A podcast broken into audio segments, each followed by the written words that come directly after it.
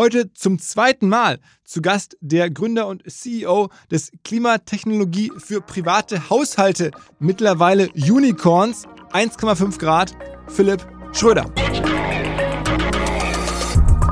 Das ist der einzige Business Case den man aus Europa bauen kann, der auch eine Trillion wert sein könnte. Ja, aber nicht, also ehrlich mal, ne? Also nicht, nicht, weil wir das machen, auch andere, nicht weil wir so geil oder so intelligent sind, sondern der, der Punkt ist der, jedes andere Spiel, KI, ähm, wird in USA oder in China entschieden. Oder vielleicht dann noch irgendwie Israel, ja, so als, als Nischenmarkt. Ähm, oder egal, auch was jetzt, Batteries, ne? Oder auch Electric Vehicles. Die Chinesen und die Amerikaner, die spielen das Spiel. Wir können nur noch gucken, was wir dazwischen machen. Es gibt einen Markt, wo es anders ist, und das ist die, die Elektrifizierung von, ähm, von, von Gebäuden ähm, in Masse und Scale. Es gibt keinen entwickelten Markt, der mehr Renewable Share hat ähm, der krasser auf das ausgelegt ist, was wir machen. Das heißt, der einzige Grund, warum Tesla oder, oder auch Sunrun aus Kalifornien nicht längst das dominiert ist, die Amerikaner haben einfach weder einen liberalisierten Strommarkt, noch haben die die Penetration von Erneuerbaren. Das heißt, der einzige absolute Giga-Megatrend, den es gibt, der aus Europa heraus entschieden werden kann, auch für ein globales Spiel, ist das, was wir machen. Let's go! Go, go! Herzlich willkommen beim Podcast mit Philipp Westermeier. Weil die Kolleginnen und Kollegen von Instaffo, also der Jobplattform für den Tech- und Sales-Bereich, von der ich hier schon häufiger berichtet habe, mittlerweile bei uns doch groß engagiert sind hier im Podcast. Ihr hört immer wieder hoffentlich von Instaffo. Deswegen habe ich die Kollegen vor kurzem mal selber persönlich kennengelernt und war wirklich sehr angetan. Sie haben mir dazu erzählt, es gibt eine neue Finanzierungsrunde in die Firma. 10 Millionen werden da investiert. Das ganze Thema wird also immer relevanter. Daher nochmal hier mit Nachdruck der Hinweis. Wer Menschen sucht im Bereich Tech und Sales, denkt an Instaffo. Die haben da scheinbar wirklich eine neue magische Soße gefunden, wo sie über ihre Plattform ein automatisiertes Matchmaking zwischen Arbeitnehmer und Arbeitgeber ermöglichen und das ist im direkten Marktvergleich dreimal effektiver, was die Quote von Bewerbung zu Einstellung angeht. Hilft natürlich auch, dass sie bereits über 100.000 passende Talentprofile auf der Plattform haben und dass man sehr, sehr schnell ins Gespräch kommt. Innerhalb von 48 Stunden bewerben sich die ersten Talente bei den Arbeitgebern oder man kann sogar als Arbeitgeber einer vorselektierten Gruppe an Talenten aktiv eine Nachricht schicken oder sie zum Chatten einladen, um sich noch schneller kennenzulernen und zu prüfen, könnte das passen. Also nicht nur ich und die Geldgeber offensichtlich glauben an Instafo, sondern auch mittlerweile über 1800 Firmen, darunter O2, RTL, HelloFresh, MyPoster, viele, viele weitere. Instafo ist auf OMR Reviews bestbewertet 4,8 Sterne in der Kategorie Recruiting Plattform. Firmen, die nun Instafo ausprobieren möchten, sehr gerne. Ihr spart außerdem 500 Euro auf die erste Besetzung, wenn ihr euch anmeldet über Instafo mit Doppel F instafo.com slash OMR. Zurück zum Podcast. Es folgt gleich ein wirklich massiver Podcast aus meiner Sicht. Allein deswegen, weil man im Gespräch Dynamik, der diese Firma und der Philipp Schröder arbeitet, wirklich greifen und spüren kann, was er da gerade baut. Innerhalb von zweieinhalb Jahren ein Unicorn in diesen Zeiten, wo halt nicht mal so eben jeder Unicorn werden kann. Dann ein Thema, wo er glaubt, dass Europa wirklich eine Führungsrolle übernehmen kann. Er glaubt sogar, sagt er auch, dass es möglich ist, rund um die Firma 1,5 Grad nicht nur ein Unicorn zu bauen, sondern eine Trillion-Dollar-Company aus Europa. Und auch wenn das ziemlich verrückt und natürlich größenwahnsinnig klingt, gleichzeitig die Zahlen, die er bislang vorlegen kann, sind auch ziemlich verrückt. Und zwar fast 400 Millionen Euro Umsatz, 50 Millionen Ergebnis, massives Wachstum, das alles nach zweieinhalb Jahren. Wie geht sowas möglicherweise im Jahr 25 den Börsengang, was davor noch passieren soll? Extrem viel drin in diesem Podcast. Vielleicht eine der most sizzling oder dynamischen Firmen, die wir gerade in Deutschland haben, mit einem extrem smarten, interessanten Gründer, der auch an anderer Stelle eingesteht, dass er noch gar nicht so viele Wärmepumpen überhaupt verkauft, aber trotzdem schon relevante Umsätze hat, habe ich gerade erzählt. Es ist wirklich viel drin und damit jetzt gleich rein in den Podcast. Aber apropos viel drin, noch ganz kurz vorab der Hinweis auf meinen WhatsApp-Newsletter. In dem sind auch immer drei Links mit sehr spannenden Inhalten drin, also auch viel drin. Jeden Freitag kostenlos, ohne Werbung, schicke ich den Leuten, die es bekommen wollen. Link ist in meiner Bio oder hier in den Show Notes, also Instagram-Bio, einen Newsletter zu und ja, da die spannendsten Threads und Artikel, die ich in dieser jeweiligen Woche bekommen und gelesen habe. Das Ganze wird möglich gemacht von unserem Softwarepartner Charles, einer Firma, die auf Conversational Commerce und WhatsApp-Kommunikation spezialisiert ist. Jetzt aber los mit Philipp Schröder. Auf geht's! Erstmal herzlich willkommen, Philipp. Hi. Danke, dass ich wieder da sein darf. Äh, also das ist mehr als berechtigt. ähm, trotzdem, bevor wir jetzt in die ganze Berechtigung einsteigen, vielleicht einmal äh, nochmal für alle, die jetzt noch bislang nichts mitbekommen haben, den ersten Podcast, den wir vor zwei Jahren gemacht haben, nicht gehört haben, ähm, mal in a nutshell, äh, deine ganz große Story ist, du warst mal Tesla Deutschlandchef. Genau, ja. Und hast dann aber entschieden, äh, gibt noch was anderes auf der Welt als Tesla? Genau, also ähm, ja, also es war definitiv, also das ist definitiv eine der Stories, die mir dazu verholfen hat, dass ich auch bekannter geworden bin, aber die ähm, jetzt rückblickend nicht die größte Bedeutsamkeit hat für meine persönliche Entwicklung. Aber es waren, ich war zwei Jahre lang Deutschlandchef von Tesla ähm, und es waren sehr spannende Jahre, weil damals war Tesla noch totally unknown. Also äh, der, hier bei den im Hotel haben sie mich öfter noch gefragt, ob ich von für für Tesa arbeite. Also ohne Witz, ne? Also auch hier in Hamburg, wenn man die Rechnung haben wollte. Das war also noch vor dem Model S. Damals gab es nur den Roadster. Das ist ja so ein alter Lotus gewesen, in dem so ein paar Panasonic Batterien drin waren. Das heißt, es war wirklich early on und war eine sehr sehr spannende Zeit ähm, und auch eine sehr erfolgreiche Zeit. Und bis heute habe ich in meinem Umfeld einige, ähm, auch bei 1,5 Grad, einige im, im Personen im Management, aber auch Freunde mittlerweile, die aus dieser Zeit kommen kommen, ja. Und die Story war da auch du bist, glaube ich, auf einem Event gewesen, hast präsentiert damals und dann hat dich Elon Musk also dabei gesehen oder angesprochen? Nee, also, das, also ja, das muss ich jetzt ein bisschen, ein bisschen rausdämpfen oder, äh, sag ich mal, ein bisschen die Luft rauslassen. Also ich war äh, mit Sonnen im Silicon Valley unterwegs. Damals hieß Sonnen noch Sonnenbatterie, hatte gerade das erste Funding bekommen, was ziemlich, damals waren das drei Millionen Euro, das war also ein relativ kleines Ticket. Cleantech war in 2000 13 auch noch nicht so fett. Also da gab es noch lange nicht den, den, den, sag ich mal, die, das VC-Interesse und auch das Private Equity-Interesse, was es heute gibt, auch weil die Produkte noch nicht so weit waren.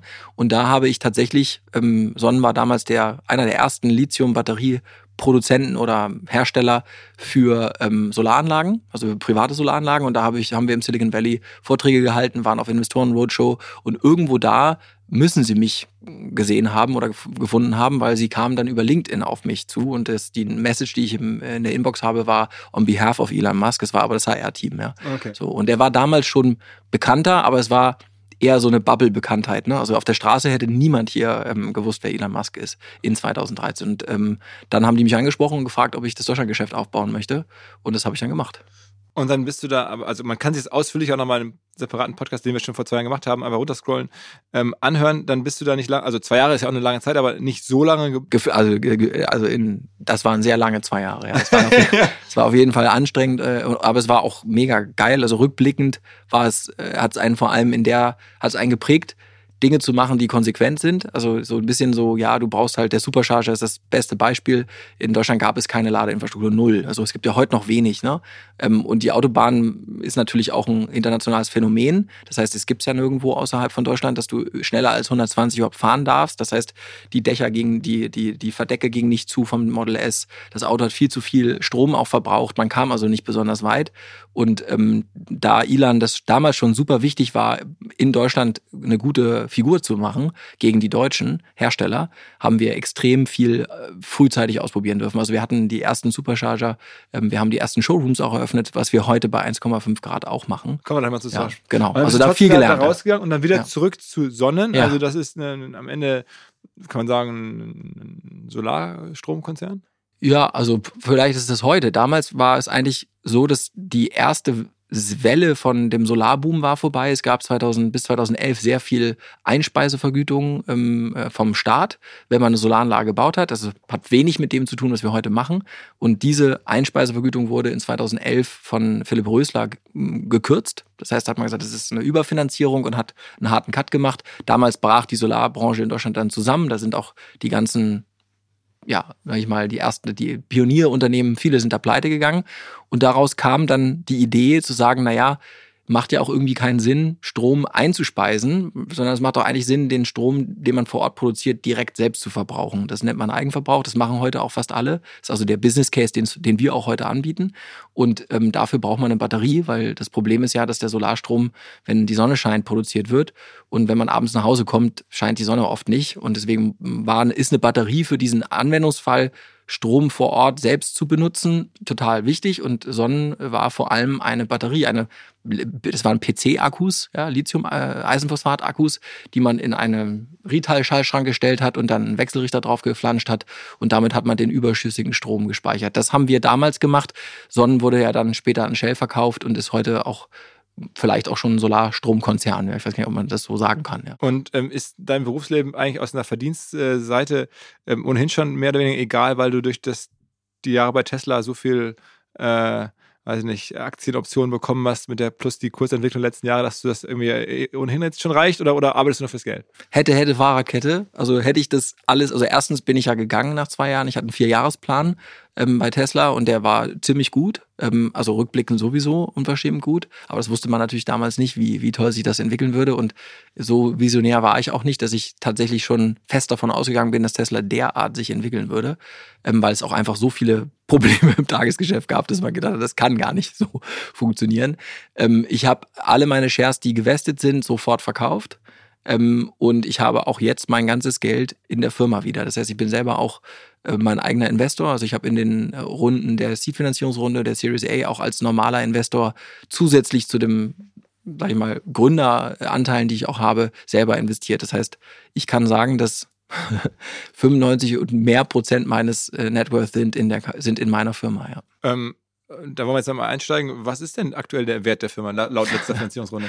Der, also äh, laut letzter Finanzierungsrunde Post Money, ne, das ist ja quasi der, der Wert nach der ähm, Finanzierungsrunde, liegen wir bei ungefähr 950, 960 Millionen Euro. Und das ist nach jetzigem Kurs knapp über einer Milliarde US-Dollar. Okay, also das heißt, Unicorn so Grenze erreicht? Genau, also es ist ja, genau, es ist immer auch so eine philosophische Debatte, ja. Ähm, äh, man spricht äh, ja in der Regel für über Unicorn-Status mit Dollar-Milliarde, ne? Ähm, äh, genau, aber wir sind ganz knapp unter der Euro-Milliarde und äh, deutlich über, je nachdem wie der Kurs gerade steht, sind wir drüber. Aber das ist ja auch jetzt schon wieder ein bisschen her, ne? Seitdem ist auch viel passiert. Also wir haben aber ihr ähm, macht de facto ja schon, äh, ähm, also gibt es jetzt so Aussagen von, von irgendwie 460 Millionen Euro Umsatz mhm, genau. 23? Genau, also wir, wir, wir haben tatsächlich ein Umsatzwachstum gehabt in den letzten 24 Monaten. Uns gibt's ja auch erst zweieinhalb Jahre, das heißt seit dem ersten Rumpfjahr von über 2200 Prozent. Wir sind auf 460 äh, Millionen Euro Umsatz ähm, äh, gestiegen in 2023.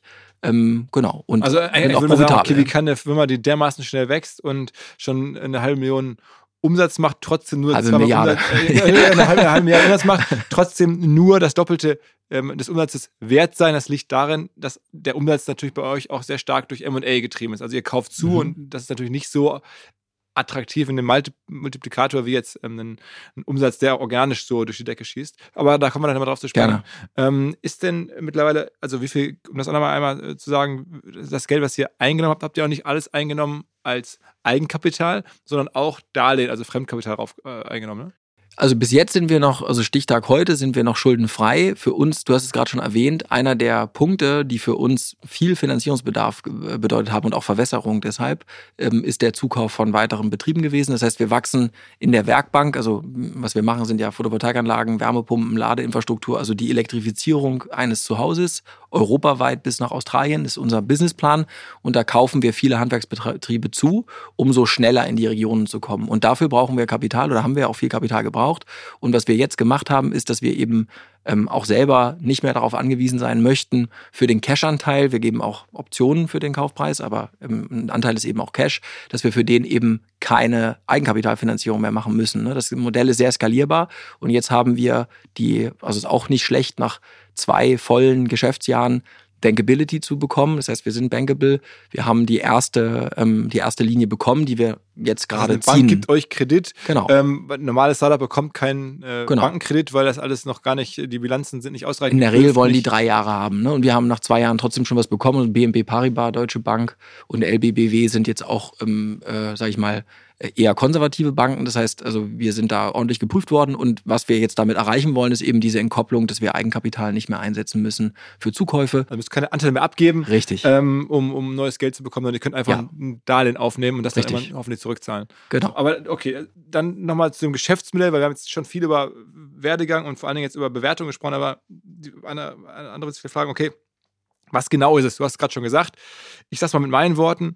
Ähm, ihr habt einen Showroom auch hier in Hamburg. Ähm, Nähe Jungfernstieg, da ähm, Binnen Alster, gute Lage. Das ist so ein bisschen so Apple äh, Look and Feel, wie ihr rüberkommt. Und ihr sagt, wir sind sozusagen das Apple für ähm, Energie bei Menschen zu Hause. Also von der Wallbox über die Wärmepumpe über ähm, ein, so, ein, so, eine App am Ende, mit der man seine Energie äh, kaufen kann, verkaufen kann, die man dann selber generiert, im Zweifel auch, also Solarmodule. Ähm, alles aus einer Hand, alles von euch. Also Autos macht ihr noch keine, aber das ist sozusagen die Schnittstelle zu, zu Tesla im Zweifel oder zu anderen äh, Elektroautos. Ähm, aber so in a nutshell. Das ist sozusagen das, wie ihr zumindest nach außen rüberkommt. Dahinter verbirgen sich, glaube ich, drei Innovationen. Die eine ist die Idee, ähm, sozusagen alles auf einer Plattform zu machen. Ähm, und sowohl für den Endkunden eine Plattform, als auch für euch, die jetzt Handwerksbetriebe einkauft, dass die alle sozusagen auf eine Plattform gehoben werden und ähm, ihr sozusagen das, äh, dieselben KPIs, dieselben Strukturen, dieselbe Software komplett anwendet. Ist das sozusagen eine faire Art, das zu formulieren schon mal? Ja, also definitiv. Ne? Ähm, ich kann es auch noch auf eigene Art und Weise machen, aber grundsätzlich ist das, eine, ist das eine gute Zusammenfassung. Ich glaube, der, der Teil, der jetzt noch fehlt, ist, dass diese Assets nachher auch im Energiemarkt geboten werden. Ne? Das heißt also, der Paradigmenwechsel, mit denen, also man kennt, die meisten Menschen kennen einfach Photovoltaik und Solar aus dem, aus dem Medien und sagen, damit kann man eigenen Strom produzieren und der ist günstiger als aus dem Netz. Ähm, aber das größere Bild ist, dass eigentlich sich alles gerade elektrifiziert. Das heißt, ähm, Mobilität wird elektrisch, Wärme von Öl und Gas geht auf äh, eine Wärmepumpe, das wird auch elektrifiziert. Und wir sehen uns als eine Elektrifizierungsplattform für dein Zuhause. Das heißt, jede Art von elektrischer Appliance wollen wir für dich anbieten können im, äh, in der Installation. Und am Ende wollen wir eben aber auch, wir nennen das immer die, die virtuelle äh, Werkbank. Das heißt, ähm, dahinter sind ja verschiedenste Gewerke, die teilweise in der heutigen Realität sich gar nicht kennen. Das heißt, du hast das Stadtwerk, die sind der Betreiber von dem Smart Meter oder von dem, von dem zurzeit noch dummen Stromzähler. Dann hast du den Handwerker, den Elektriker, der baut dir die Solaranlage rein und die, äh, die, ähm, den Energiespeicher. Dann hast du die Dachdecker, die bringen die Module aufs Dach. Dann hast du die, ähm, äh, das Heizungsgewerk und das baut dir die Wärmepumpe rein oder deine Gastherme oder was auch immer. Und dann hast du noch die Mobilität, hast ein Elektroauto vor der Tür oder bis jetzt ein Verbrenner und eigentlich diese, diese ganzen Bereiche, die verschmelzen am Haus. Und wir bieten alles, was du brauchst für CO2-neutrale ähm, Energie was aus das einer kauft Hand denn an, für ein ja. Produkt? Also wenn ich jetzt zu euch komme und der normale Kunde, was kauft der bei euch? Also sagt Der- er, ich will alles haben und dann nimmt er dann vielleicht auch nur ein äh, Teil und steigt erstmal ein und sagt, ich will erstmal nur die Wärmepumpe von euch haben oder wie geht es Genau, aus? es ist aber genau so. Wir, die Kunden kommen in der Regel und haben so eine Idee. Manche kommen und sagen, ich habe irgendwie in der Werbung oder irgendwo gelesen, dass Solar total interessant ist. Und dann kommen die eigentlich und sagen, ich will eine Photovoltaikanlage haben. Gehen dann aber raus und sagen, eigentlich müsste ich mit der Wärmepumpe anfangen. Es gibt welche, die machen alles. Das, was die höchste Take Rate hat, wie man so schön sagt, ist momentan Solaranlage mit Stromspeicher und der Wallbox, weil man so schnell den Vorteil aus selbstproduzierten Strom verfügbar macht im Haus und auch für das Elektroauto, weil der Vorteil halt relativ hoch ist. Also wenn du mit einem mit einer Photovoltaikanlage von 1,5 Grad, wir sind auch Hersteller von den Modulen, auch Garantiegeber, ähm, äh, Strom auf deinem Dach produzierst, ist der CO2-neutral und kostet im Schnitt 5 Cent. Das garantieren wir inflationsfrei über 30 Jahre. Das heißt, wenn du das Gerät aufs Dach schnallst, kommst du von einer Welt, wo du zwischen 30, in Hamburg auch 35, 40 Cent zahlst von der Kilowattstunde in eine Realität, wo du ähm, für zumindest den auf dem Strom, auf dem Dach produzierten Strom nur noch 5 Cent zahlst. Ne? Und, wie, das viel, wie, viel machen Strom, viele. wie, viel Prozent seines Stroms kann man da schaffen, wenn man in Hamburg wohnt? Ja, das jetzt, genau, und jetzt gehen wir quasi schon über in den zweiten Teil des Geschäftsmodells. Desto größer deine Solaranlage ist, desto größer wird auch das Problem, dass die halt nur 2000 Stunden im Jahr Strom produziert. Es gibt 8700 Stunden im Jahr. Das heißt, das Problem wird, dass du oft Strom produzierst, wenn du nicht zu Hause bist und ihn gar nicht brauchst und oft zu Hause bist oder die Sonne nicht scheint, wenn du ihn brauchst. Und was wir mit dem Energiemanagementsystem, das nennen wir Heartbeat, machen, ist, dass wir eben darauf achten, dass der Eigenverbrauch über eine Batterie so abgespeichert wird, so gelenkt wird, dass du eigentlich den Überschussstrom abspeicherst im Elektroauto, abspeicherst, also abfährst mit der Wärmepumpe oder dann auch im Stromspeicher sparst, damit du abends, wenn du die Tagesschau anmachst, ähm, Aber deinen Strom was benutzt. heißt am Ende mit, mit den Speichermöglichkeiten? äh, Das heißt, von, von meinem Strombedarf, den ich so habe als normaler 80, Haushalt? 90 Prozent ist absolut möglich. Ne? Wenn Okay, du, also man könnte mit euch dann wirklich ja signifikant seinen Strom, äh, seine Stromrechnung drosseln oder reduzieren. Absolut, absolut. Ich glaube, da, da absolut 100 Prozent. Da könnte man, müssen wir auch erstmal einen Punkt und ein Ausrufezeichen machen. Jetzt kommt das Aber. Das Aber ist, dass mit dem Einstieg in elektrische Wärme und elektrische Mobilität dein Stromverbrauch sich signifikant erhöht. Ne? Das heißt, was man so oft feststellt, ist, Kundinnen und Kunden kommen äh, zu uns, bekommen eine Solaranlage, einen Stromspeicher, dann kommt das erste Elektroauto. Und dann sagen sie schon mal, oh, meine Solaranlage ist eigentlich zu klein. Oder es kommt das zweite Elektroauto. Wenn dann noch die Wärmepumpe kommt, verdreifacht ein, deutsches, äh, ein deutscher Haushalt seinen Stromverbrauch locker. Das heißt, das System muss auch mitwachsen und es ist immer noch wichtig, wie man denn auch Reststrommengen bezieht, zum Beispiel im Winter, wenn lange keine Solarperiode da ist. Und das lösen wir auch gleich mit. Okay, aber sagen wir mal, stellen wir mal, man hat ein ausreichend großes äh, Modul und, das äh, hat, äh, und hat jetzt seinen Strombedarf einmal im Griff und weiß jetzt ein Elektroauto und so, das ist alles ein bisschen mehr als vorher. Ja. Ähm, dann ist ja der, der, die Einsparung, die man dann da dauerhaft schaffen kann, ja schon signifikant. Also von Absolut. 5 Cent auf irgendwie 50 oder 45 Cent oder so sagst du, Genau. ist ja schon also für die Stromrechnung äh, eine Riesenerleichterung. Aber man hat ja wahrscheinlich einmal oder sagen wir mal Anschaffungskosten bei euch. Mhm. Ähm, was muss ich auf den Tisch legen, wenn ich jetzt bei euch da sage, okay, ich will jetzt einmal da das sinnvolle Einsteigerpaket haben, wo ich dann sofort auch äh, Einsparung habe? Also das Einsteigerpaket mit Solaranlage, Wallbox und Stromspeicher, wo du genau auf diese 80% Stromkostenreduktion auch kommst, ähm, sofort und auch CO2-neutralen Strom einfach zu Hause nutzt, mit allem Pipapo, also auch mit, wir bauen auch immer einen Smart Meter ein, das ist jetzt äh, einfach ein intelligenter Stromzähler, der dich auch fit macht für den Energiemarkt der Zukunft, dann liegst du bei 20.000 Euro. 20.000, okay. Wie viele Menschen machen das jetzt schon? Also ähm, in Deutschland kann man sagen, dass ungefähr 10% aller geeigneten Gebäude schon eine Solaranlage haben. Aber in der Regel fehlt da entweder die, äh, zum Beispiel die, die Wallbox oder es fehlt auch der Stromspeicher noch. Es gibt viele Solaranlagen, die den euch? nicht haben. Nicht von uns, nein, nein. nein, aber nein. was heißt aber, also, oh, wie, viel, das, wie, viel, wie oft habt ihr jetzt schon selber als Firma Wir- diese 20.000 Euro Pakete verkauft? Also wir haben insgesamt seit Gründung 100.000 Energiesysteme installiert. Da sind aber alle Energiesysteme drin, die wir im Angebot haben, also Wärmepumpe, äh, Stromspeicher und auch Photovoltaikanlage. einige dann, also die Anzahl der Kunden ist dann weniger, weil Die manche Anzahl dann auch ist weniger, genau. Ich würde sagen, in Deutschland haben wir letztes Jahr, also in 23 ungefähr 25.000 Kunden bedient. Ja. Okay, okay. Aber das sind ja dann dauerhafte Kunden. Also Das dann, sind- die Bauern bleiben ja dann äh, definitiv oder äh, mehrere Jahre oder Jahrzehnte bei euch, weil die so viel Geld ausgegeben haben und sagen, jetzt will ich aber auch das irgendwie, Genau. das lohnt und jetzt. Okay, okay. Das heißt, das ähm, ist äh, also schon ein großer Warenkorb. Ja. Wahrscheinlich aber auch nicht einfach, ähm, Kunden dafür zu akquirieren, weil man muss erstmal viel erklären, man muss ähm, die Vorteile aufzeigen, ähm, man muss auch wahrscheinlich Vertrauen aufbauen, dass Leute sich sozusagen in ihr Haus eure Sachen reinbauen lassen. Äh, wo holt ihr diese Kunden her? Also wie schafft ihr es, die zu bekommen? Schaltet ihr da jetzt irgendwie, weiß ich nicht, bei Verivox äh, und, und Check24 schon günstige Stromtarife und dann will ich den haben, dann staune ich einfach, was ich dafür tun muss? Oder wie geht das? Also bei Verivox sind wir nicht und momentan ist es auch noch so, dass es, dass es ähm, wir in der Regel noch mehr Anfragen haben, als wir abarbeiten können, weil ich hatte vorhin ja schon mal gesagt, es gibt ja diese virtuelle Assembly Line. Wir machen ja alles in einem Endpro Endprozess selbst. Ne? Das heißt, es sind unsere Handwerker, es sind unsere Fahrzeuge, es sind unsere ähm, äh, Systeme, die da verschifft werden. Wir müssen den Smart Meter installieren, das ist der intelligente Stromzähler. Wir müssen das Energiemanagementsystem installieren. Das heißt, am Ende machen wir, äh, installieren wir in jedem Gebäude eine wiederverwertbare IoT-Plattform, an der wir beliebig nachher noch eine Wärmepumpe anschließen können und weitere Systeme, die dann auch alle in den Strommarkt äh, verbunden werden. Und da haben wir noch ein sogenanntes Bottleneck in der Kapazität, die, dass wir es tatsächlich auch umgesetzt bekommen. Das heißt, zurzeit ist es noch eher so, dass wir eher zu viele Kunden haben und Aber wie kommen die alle auf euch? Also ich meine, also die, wir haben mittlerweile relativ viel PR, ähm, äh, die passiert. Und natürlich musst du auch mal überlegen, der Addressable Market alleine, wir sind ja in sechs Märkten schon, in sieben Märkten. Ähm, äh, wir haben allein in Deutschland ein Potenzial von ungefähr 20 Millionen ähm, Eigenheimbesitzerinnen und Besitzern oder auch kleinen Gewerbeimmobilien. Europaweit sind das 75 bis 80 Millionen ähm, geeignete Gebäude. Wir sind in Schweden ähm, Nummer drei, äh, was das Angebot angeht, also äh, auf Rang drei der heißt, Anbieter. einfach die Tür aufmachen, das Angebot bereitstellen, sich irgendwo listen lassen, äh, PR Nein, also machen, dann wir, dann wir, wir machen PR, wir haben auch natürlich auch, wir machen auch Social Media viel, wir versuchen also auch über die Aufklärung, über unsere Tarife und auch über CO2-neutrales Leben machen wir auch Werbung.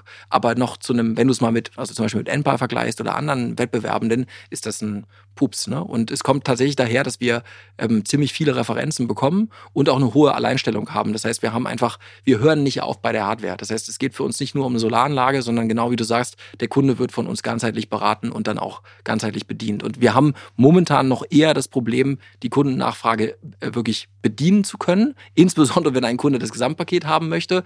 Im Bereich nur Photovoltaik und Stromspeicher geht das schon. Das ist in Ordnung. Also, äh, weil du gerade selber Enpal sagst, der Mario Kohle, der Gründer, war ja auch schon mal hier. Ähm, eine Firma, die man mit ähnlichen Themen äh, verbindet, aber ähm, da ist eher ein Leasinggeschäft. Also der Kunde ähm, liest diese Geräte und die sind jetzt nicht in der Form verbunden, wie du es gerade bei euch beschrieben hast. Ist das der Unterschied vor allen Dingen zwischen euch und Enpal? Ich würde sagen, Endball ist vor allem PropTech, also weil die sich vor allem damit mit auseinandergesetzt haben, okay, wie kann ich jetzt, also es gibt halt viele, die Solar haben wollen, es gibt viele, die auch Wärmepumpen haben wollen und Endball ist, glaube ich, von der DNA her eher damit beschäftigt zu sagen, wie kann ich diese An äh, Anfangsinvestition über eine Miete darstellen, also dann ist man halt nicht Eigentümer der Systeme, sondern man mietet die über 20 Jahre von Endpal. Das ist vergleichbar, also wie ein, wie ein Leasingunternehmen ne? und ähm, wir fokussieren uns viel eher auf den Prozess und auch die Innovation der Vernetzung. Das heißt, wir haben das gesamte Handwerk in-house. Ähm, wir haben alle Software selbst gebaut, die du brauchst von der Planung, weil die, es gibt ja Interdependenzen zwischen einer Wärmepumpe. Wenn ich eine große Wärmepumpe habe, brauche ich eine andere Solaranlage. wenn ich zwei, wenn ich zwei Charge Points habe, brauche ich vielleicht auch, habe ich andere Voraussetzungen, die man planen muss. Das heißt, wir haben von Anfang an vor allem uns darauf fokussiert zu sagen, was müssen wir bauen an Software, um die Kosten runterzubringen. 50 Prozent der Kosten sind Labor und wir wollen von der Labor-Kost 50 Prozent einsparen. Das geht nur, wenn du end-to-end -End alles in einer Hand hast. Das heißt, wir sind einmal eine Prozess- und Produktionsfirma und dann, wenn die Assets installiert sind, sind wir vor allem eine Softwarefirma, die diese Assets in den Energiemarkt integriert.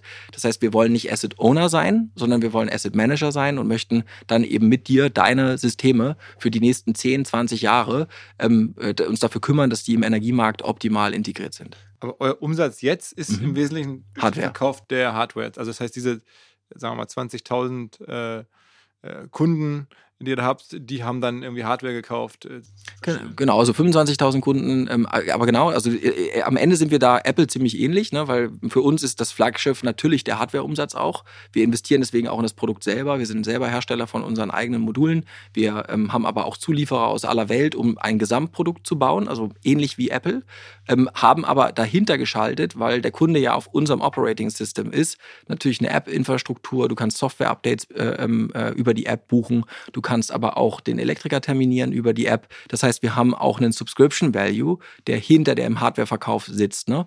Nicht vergessen, wir sind zweieinhalb Jahre äh, alt und deswegen ist auch der absolute Lion-Share momentan ähm, äh, im Revenue ist noch Hardwareumsatz. Aber ein großer Fokus für uns in den nächsten zwei, drei Jahren liegt darauf, auch eben den wiederkehrenden Softwareumsatz zu steigern. Und wenn du sagst, ihr produziert diese Sachen in Deutschland, also die, die Hardware, ähm, in Teilen in, in Deutschland. Teilen. Der normale Produzent solcher Dinge lässt es in China machen oder? Machen wir auch. Also wir greifen auf alle. Das ist, also wir, wir haben Zulieferer aus dem Silicon Valley, wir haben Zulieferer aus Deutschland, wir haben aber auch Zulieferer aus China. Ist denn eure Hardware deutlich teurer als die, sagen wir mal, von Wettbewerbern, von Enpal zum Beispiel? Ähm, Nee, würde ich nicht sagen. Ich würde sagen, ähm, wir, Apple ist ja teurer. Also ich meine, ja, ich glaube, was wir, was wir schon machen, ist, ähm, wir haben andere Produkte. Ich gebe dir mal ein Beispiel, jetzt wird es ein bisschen techy, aber ich ver vergib es mir. Also als Beispiel, wir arbeiten mit Microinvertern. Das sind, also wenn du dir ein Solarmodul vorstellst, das sieht aus wie so ein Fensterrahmen, da ist ein Solarmodul drin, das produziert Strom. Das muss aber immer ähm, über einen Wechselrichter in Wechselstrom umgebaut werden. Und das Problem ist, günstige Wechselrichter sind String-Wechselrichter, die nehmen alle Module in einen sogenannten String. So ist es, die führen alle durch einen Wechselrichter durch.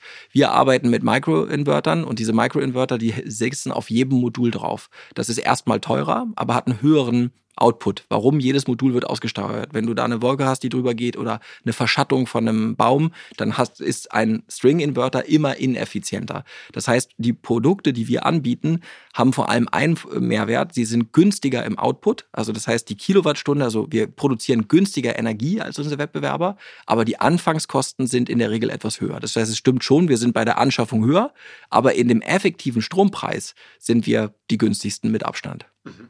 Das ist aber Technologie, ne? Und ich glaube, deswegen reden wir viel mit den Kunden auch drüber, sagen, okay, es ist nicht ganz so wichtig aus unserer Sicht, ob du zehn Prozent oder mehr oder weniger bezahlst für das System upfront. Es gibt für, natürlich ist es für viele Menschen wichtig, aber das Wichtigere für uns ist, dem Kunden eine Garantie zu geben über die tatsächlichen Output.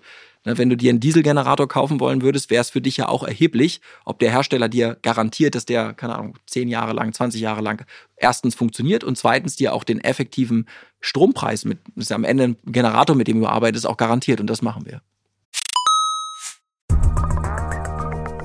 B2B-Verkaufsprozesse sind kompliziert. Nicht immer, aber ab und zu, das weiß ich selber und genau hier will Along mit seiner Lösung ansetzen. Also E-Mail-Schleifen vermeiden, E-Mail-Ping-Pong vermeiden, dafür sorgen, dass Verkäufer verstehen, was die Interessenten intern so abstimmen, vor allen Dingen dafür sorgen, dass die Materialien, die häufig solchen Mails angehängt sind, stets aktuell sind. Nur, wie kann das alles gehen? Was genau macht Along? Sie bauen sogenannte Along Spaces, also im Kern Digital Sales Rooms, in denen alle Materialien abgelegt sind, wo die ganzen Verkaufsschritte nachvollziehbar sind, wo bestimmte Menschen Zugang haben. Man muss nicht mehr in E-Mails zu, man muss einfach in den jeweiligen Along Space reingehen, den man mit seinem Kunden dann teilt. Entsprechend kann man auch sehen, wer wann im Along Space drin war, was sich angeguckt wurde, wo neue Details vielleicht hinzugefügt wurden. Die Kollaboration wird also viel, viel besser. Along funktioniert am Ende wie ein Co-Pilot, analysiert also auch das Engagement, das Engagement der Interessentinnen und Interessenten und stellt Empfehlungen für die nächsten Schritte zur Verfügung. All das kann man innerhalb von wenigen Minuten aufsetzen und direkt mit dem eigenen CRM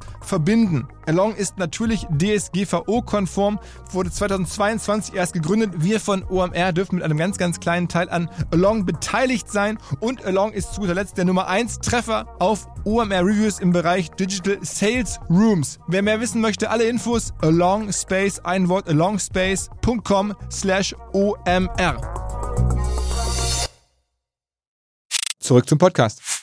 Wobei die Garantie ja auch nur so viel wert ist wie, der, wie die Firma selber. Jetzt seid ihr noch Stimmt. eine sehr junge Firma, ihr seid schon bankable, hast du gesagt. Ja. Ähm, dennoch, wenn ich mir das so angucke, von vor zwei Jahren, als wir sprachen, wo gefühlt noch mehr Pfeile in eure Richtung gezeigt haben. Da war irgendwie, glaube ich, gerade die, die, die, auch die, die Grünen mit an die, in die Ampel, in die Regierung gekommen.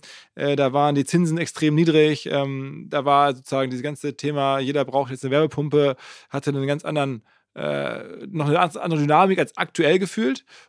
Und da hatte ich das Gefühl, okay, krass, das Thema mega getroffen und das läuft jetzt komplett hoch und geht durch die Decke. Und jetzt haben sich halt durch Zinsen, durch, wie gesagt, die Entwicklung, die wir so erlebt haben, äh, gefühlt ist das nicht mehr ganz so heiß und ihr habt auch jetzt mehr Widerstände, oder sehe ich das falsch? Definitiv, also hundertprozentig, ne? Also den, ich glaube, du hast, also ich sage immer, es sind ungefähr eine 180-Grad-Drehung der, der, der Makroökonomie. Ne? Also du hast genau, was du sagst. Also gefühlt war es genau so. Vor zwei Jahren hast du gedacht, okay, die Politik steht dermaßen dahinter. Ähm, es gibt so einen breiten Support auch aus der Bevölkerung. Ähm, das Heizungsgesetz hat das äh, oder sage ich mal, nicht das Heizungsgesetz per se, aber der, die Auseinandersetzung über das Heizungsgesetz hat das total politisiert, mega schade und total kontraproduktiv. Das heißt, die gute Nachricht ist, alle haben eine Meinung zu einer Wärmepumpe. ähm, die schlechte Nachricht ist, es ist halt auch ein, sage ich mal, ein Sündenbock für viele Themen. Das heißt, du hast einfach schon so politische Lager, die sich ge ge gebildet haben, das, das nervt schon, ähm, weil es einfach, weil du nicht über die Technologie einfach nicht so sprechen kannst und über die Vorteile, sondern es wird sehr schnell eben polemisiert und ideologisiert.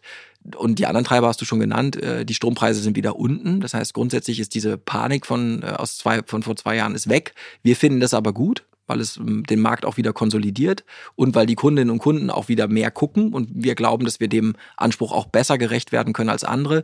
Teil unserer Businessstrategie ist die Konsolidierung. Also wir gehen davon aus, dass der Markt sich konsolidiert und ähm, wir sind ein Konsolidierer. Ne? Also wir übernehmen ja auch Betriebe. Insofern ist die Konsolidierung für uns nicht schlecht. Aber hohe Zinsen, niedriger Strompreis und eine Politik, die auch andere Probleme hat, ähm, das sind sicherlich Dinge, die es schwieriger machen als vor zwei Jahren. Ich persönlich würde sagen, die Makrotreiber sind aber identisch und die haben überhaupt nicht nachgelassen. Also du musst dir mal, wir sind auch in Spanien aktiv, da scheint bekanntlich mehr Sonne. Wir garantieren inflationsfrei Strompreise von zwei Cent über 30 Jahren CO2-neutral. Die gute Nachricht ist, dass wir zum Beispiel auch sagen, wir setzen uns dafür ein, dass wir, dass die, unsere Branche weniger Subventionen bekommt. Also wir merken, dass das auch so ein Spielball der Medien geworden ist. Ne? Es, irgendwas funktioniert nicht und auch gerade die erneuerbaren Branche kommt dann ganz oft und sagt, okay, jetzt brauchen wir mehr Geld, so wie das ja gerade gefühlt alle machen. Ne? Und ähm, äh, ich würde deswegen sagen, kurzfristig glaube ich, wird 24, 25 echt nicht einfach, weil es einfach so viele, so viele ähm, auch äh, Headwinds erstmalig gibt. Aber langfristig bleibt aus meiner Sicht das, das Thema komplett intakt. Wir haben die Kosten für unsere Kundinnen und Kunden um 40 Prozent senken können innerhalb von einem Jahr. Die Stromkosten. Ja, ja, das heißt auch die, also sowohl die Einstiegskosten und daran korrelieren aber auch die effektiven. Also unser Produkt ist noch deutlich wettbewerbsfähiger geworden, was auch damit zu tun hat, dass die Supply Chains sich entspannt haben, dass mehr Wettbewerb eingesetzt hat. Also insofern würde ich sagen, the best is yet to come. Aber 24 selbst wird in der Branche ein Entgiftungsjahr. Das ähm, ist einfach so. Ne? Die Branche hat viel Geld bekommen. Ähm, die Branche hat einfaches Wachstum hinter sich und das ist jetzt zu Ende. Ähm, so ein bisschen erinnert mich das, äh, also ganz anderer Bereich, aber man muss dazu wissen, ich habe es in einem anderen äh, Gespräch von dir gehört, ihr habt auch schon in, in, den zweieinhalb Jahren 38 Übernahmen gemacht, also von Handwerksbetrieben, ähm, die alle zusammenkauft. Also so ein bisschen äh, gibt es ja im Amazon-Bereich gab es auch Trasio und die verschiedenen Klone. Wir hatten auch einige hier im Podcast zu Gast von Leuten, die dann auch so dieses Trasio, wir kaufen verschiedene Amazon-Händler, kleinere Firmen auf und bringen die auf eine neue Plattform. Das ist jetzt mit den Zinsen, wo, wo diese ganzen Zukäufe zu finanzieren, dafür Kapital zu raisen, total schwierig geworden sind, ist jetzt total wirklich hart vor die Wand gefahren häufig. Ähm, und äh, das ist jetzt aber nichts, also so ein bisschen dieser, dieser Vibe. So, da ist jetzt jemand, der, der ist wahnsinnig guter Ja. Fundraiser, der kauft dann damit irgendwie so Betriebe zusammen. Äh, das Ja, ist, aber wir reden du kannst ja mal, du kannst ja genau, aber du kannst ja mal, also, also das, das sehen wir ja auch, wenn du jetzt mal ähm, nach Berlin guckst oder du guckst in den europäischen Venture Capital Markt, da fließt ja das Blut in den Straßen gerade. Ne? Das heißt, die Person lässt Leute, ähm, also ist ja vollkommen egal, wer, über welche Firma du sprichst, du merkst halt einfach, die Bewertungen sind unter Druck und so weiter. Ich würde jetzt mal unseren Case einmal äh, machen und auch ganz unaufgeregt. Du hast so vor, vorhin schon gesagt, so, hm, Philipp, oh, eine Milliarde, ne? Ihr habt ja schon super hohen Umsatz, wir sind profitabel, wir tecken auch hardcore, also wir sind wirklich am Tecken, sind trotzdem profitabel und zwar ordentlich, also machen knapp 50 Millionen Euro Gewinn. Ähm, das heißt, äh, wir, wir haben mehrere Vorteile. Erstens, Unsere Zukäufe bezahlen wir, habe ich ja anfangs gesagt, bis jetzt sind wir schuldenfrei. Das ist total wichtig gewesen bis jetzt, weil die, die, ähm, die Firmen, von denen du gesprochen hast, die haben ja das Problem, die sind reingegangen in ihr Fundraising oder in ihr Business Model mit einer Annahme, dass die Zinsen sie, keine Ahnung, 4, 5, 6 Prozent kosten und jetzt kosten sie sie 14, ja, weil sie ja vielleicht auch Venture Capital, also Venture Debt brauchen. Das ist, wir haben ja ohne Debt gearbeitet. Das ist zwar auf der Eigenkapitalseite ein bisschen blöd, weil du verwässerst, aber wir sind schuldenfrei. Das heißt, wir sind, wir sind aus diesen, wir sind, haben mehrere Fahrtabhängigkeiten nicht. Wir haben uns nicht ein Modell gebaut, wo wir auf sehr niedrige Zinsen angeboten, äh, angewiesen sind. Wir sind Cashflow positiv und profitabel. Wir müssen davon, wir träumen davon nicht und, oder wollen da irgendwann mal hin, sondern wir verdienen richtig Geld, weil das Geschäftsmodell halt auch Handwerk hat halt goldenen Boden und wir sind da auch einfach besser in dem, was wir tun. Ne? Und der letzte Punkt ist, wir haben unsere Bewertungen eingefahren in einem der schlechtesten Umfelder, die es überhaupt gab in den letzten Jahren. Das heißt, wir haben auch einen anderen Fahrtabhängigkeit nicht. Viele Unternehmen, was denn hier ist, Unicorn-Zombies oder es gibt ja schon so Abkürzungen, die da korrisieren, ja. Ähm, die sind zwar noch auf dem Papier Unicorns, würden aber heute nie und nimmer mehr diese Bewertung bekommen. Wir haben in diesem Umfeld unser erstes Fundraising überhaupt begonnen, direkt in der Abkühlung und dann auch in einem sehr schlimmen, also in einem problematischen äh, Umfeld. Und ich bin da auch super entspannt, weil das ist sehr, sehr wichtig, dass du als Gesellschafter oder als Gründer nicht gegen ein Marktumfeld kämpfst, wo eigentlich deine existierenden Investoren auf einem Umsatzmultiple von noch 8 aus 21 äh, investiert haben, ja, oder EBIT hattest du noch gar nicht. Das heißt, wir haben nicht das Risiko, was andere Unternehmen haben, die früher gefundraised haben, schon deutlich höhere Bewertungen hatten, die deutlich andere Discounted Cashflow-Modelle haben, die nie Bankability bekommen haben. Und insofern würde ich es mal auch umdrehen, auch für uns.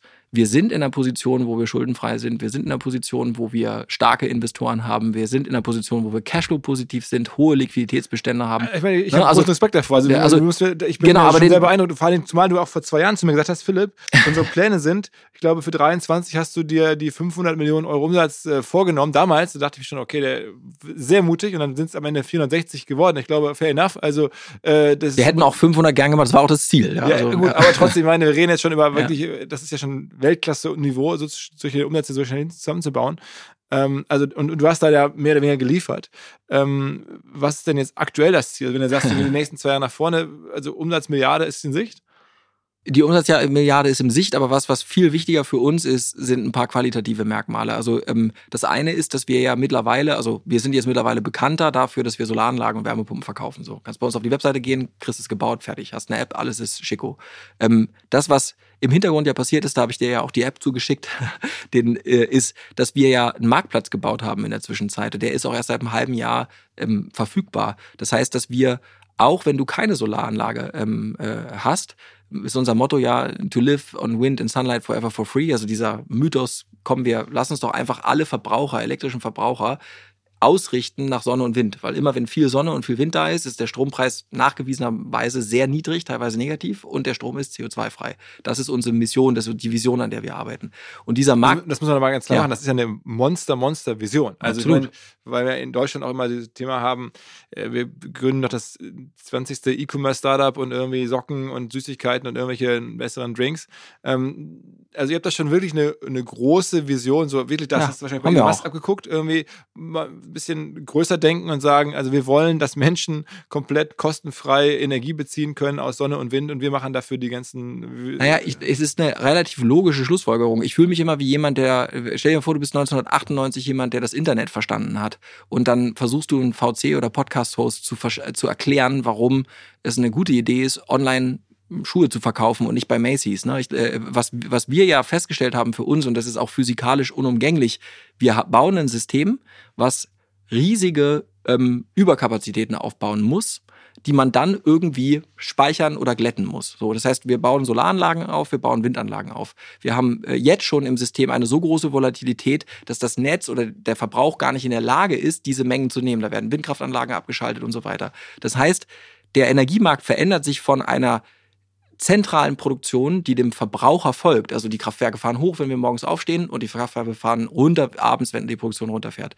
Zu einer ähm, äh, zu einer dezentralen Erzeugung, Wind onshore, offshore, Solaranlagen auf Millionen von Hausdächern, große Freiflächen, egal wo, die dem der Verbrauch folgen muss. Das heißt, der Verbrauch muss den volatilen Stromquellen folgen und nicht mehr der, die Produktion den zentralen Verbraucher. Und das ist ein, das hört sich leicht an, ist aber ein riesen Paradigmenwechsel. Braucht man ja auch Batterien und Lagerflächen? Für, du brauchst vor allem intelligente Stromzähler. Ist ja ganz einfach. Du hast ein Preissignal und das Preissignal sagt dir, lieber Philipp, ähm, dein Elektroauto kannst du heute Nacht laden für 10% des Preises wie morgen Mittag.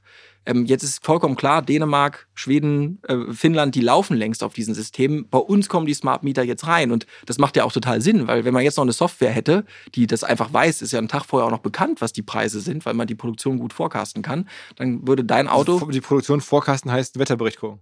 Nein, das heißt, es macht die Software von alleine, aber ja, die, die Software kauft auf die Wetterdaten. Du, es gibt sehr valide ähm, Modelle schon, die Wind äh, und Sonne sehr, sehr valide über 24, 48 Stunden prognostizieren. Und dann steht der äh, am Strommarkt der Preis einen Tag vorher fest. Das heißt, wir wissen mit hundertprozentiger Wahrscheinlichkeit, was dein Strompreis sein wird.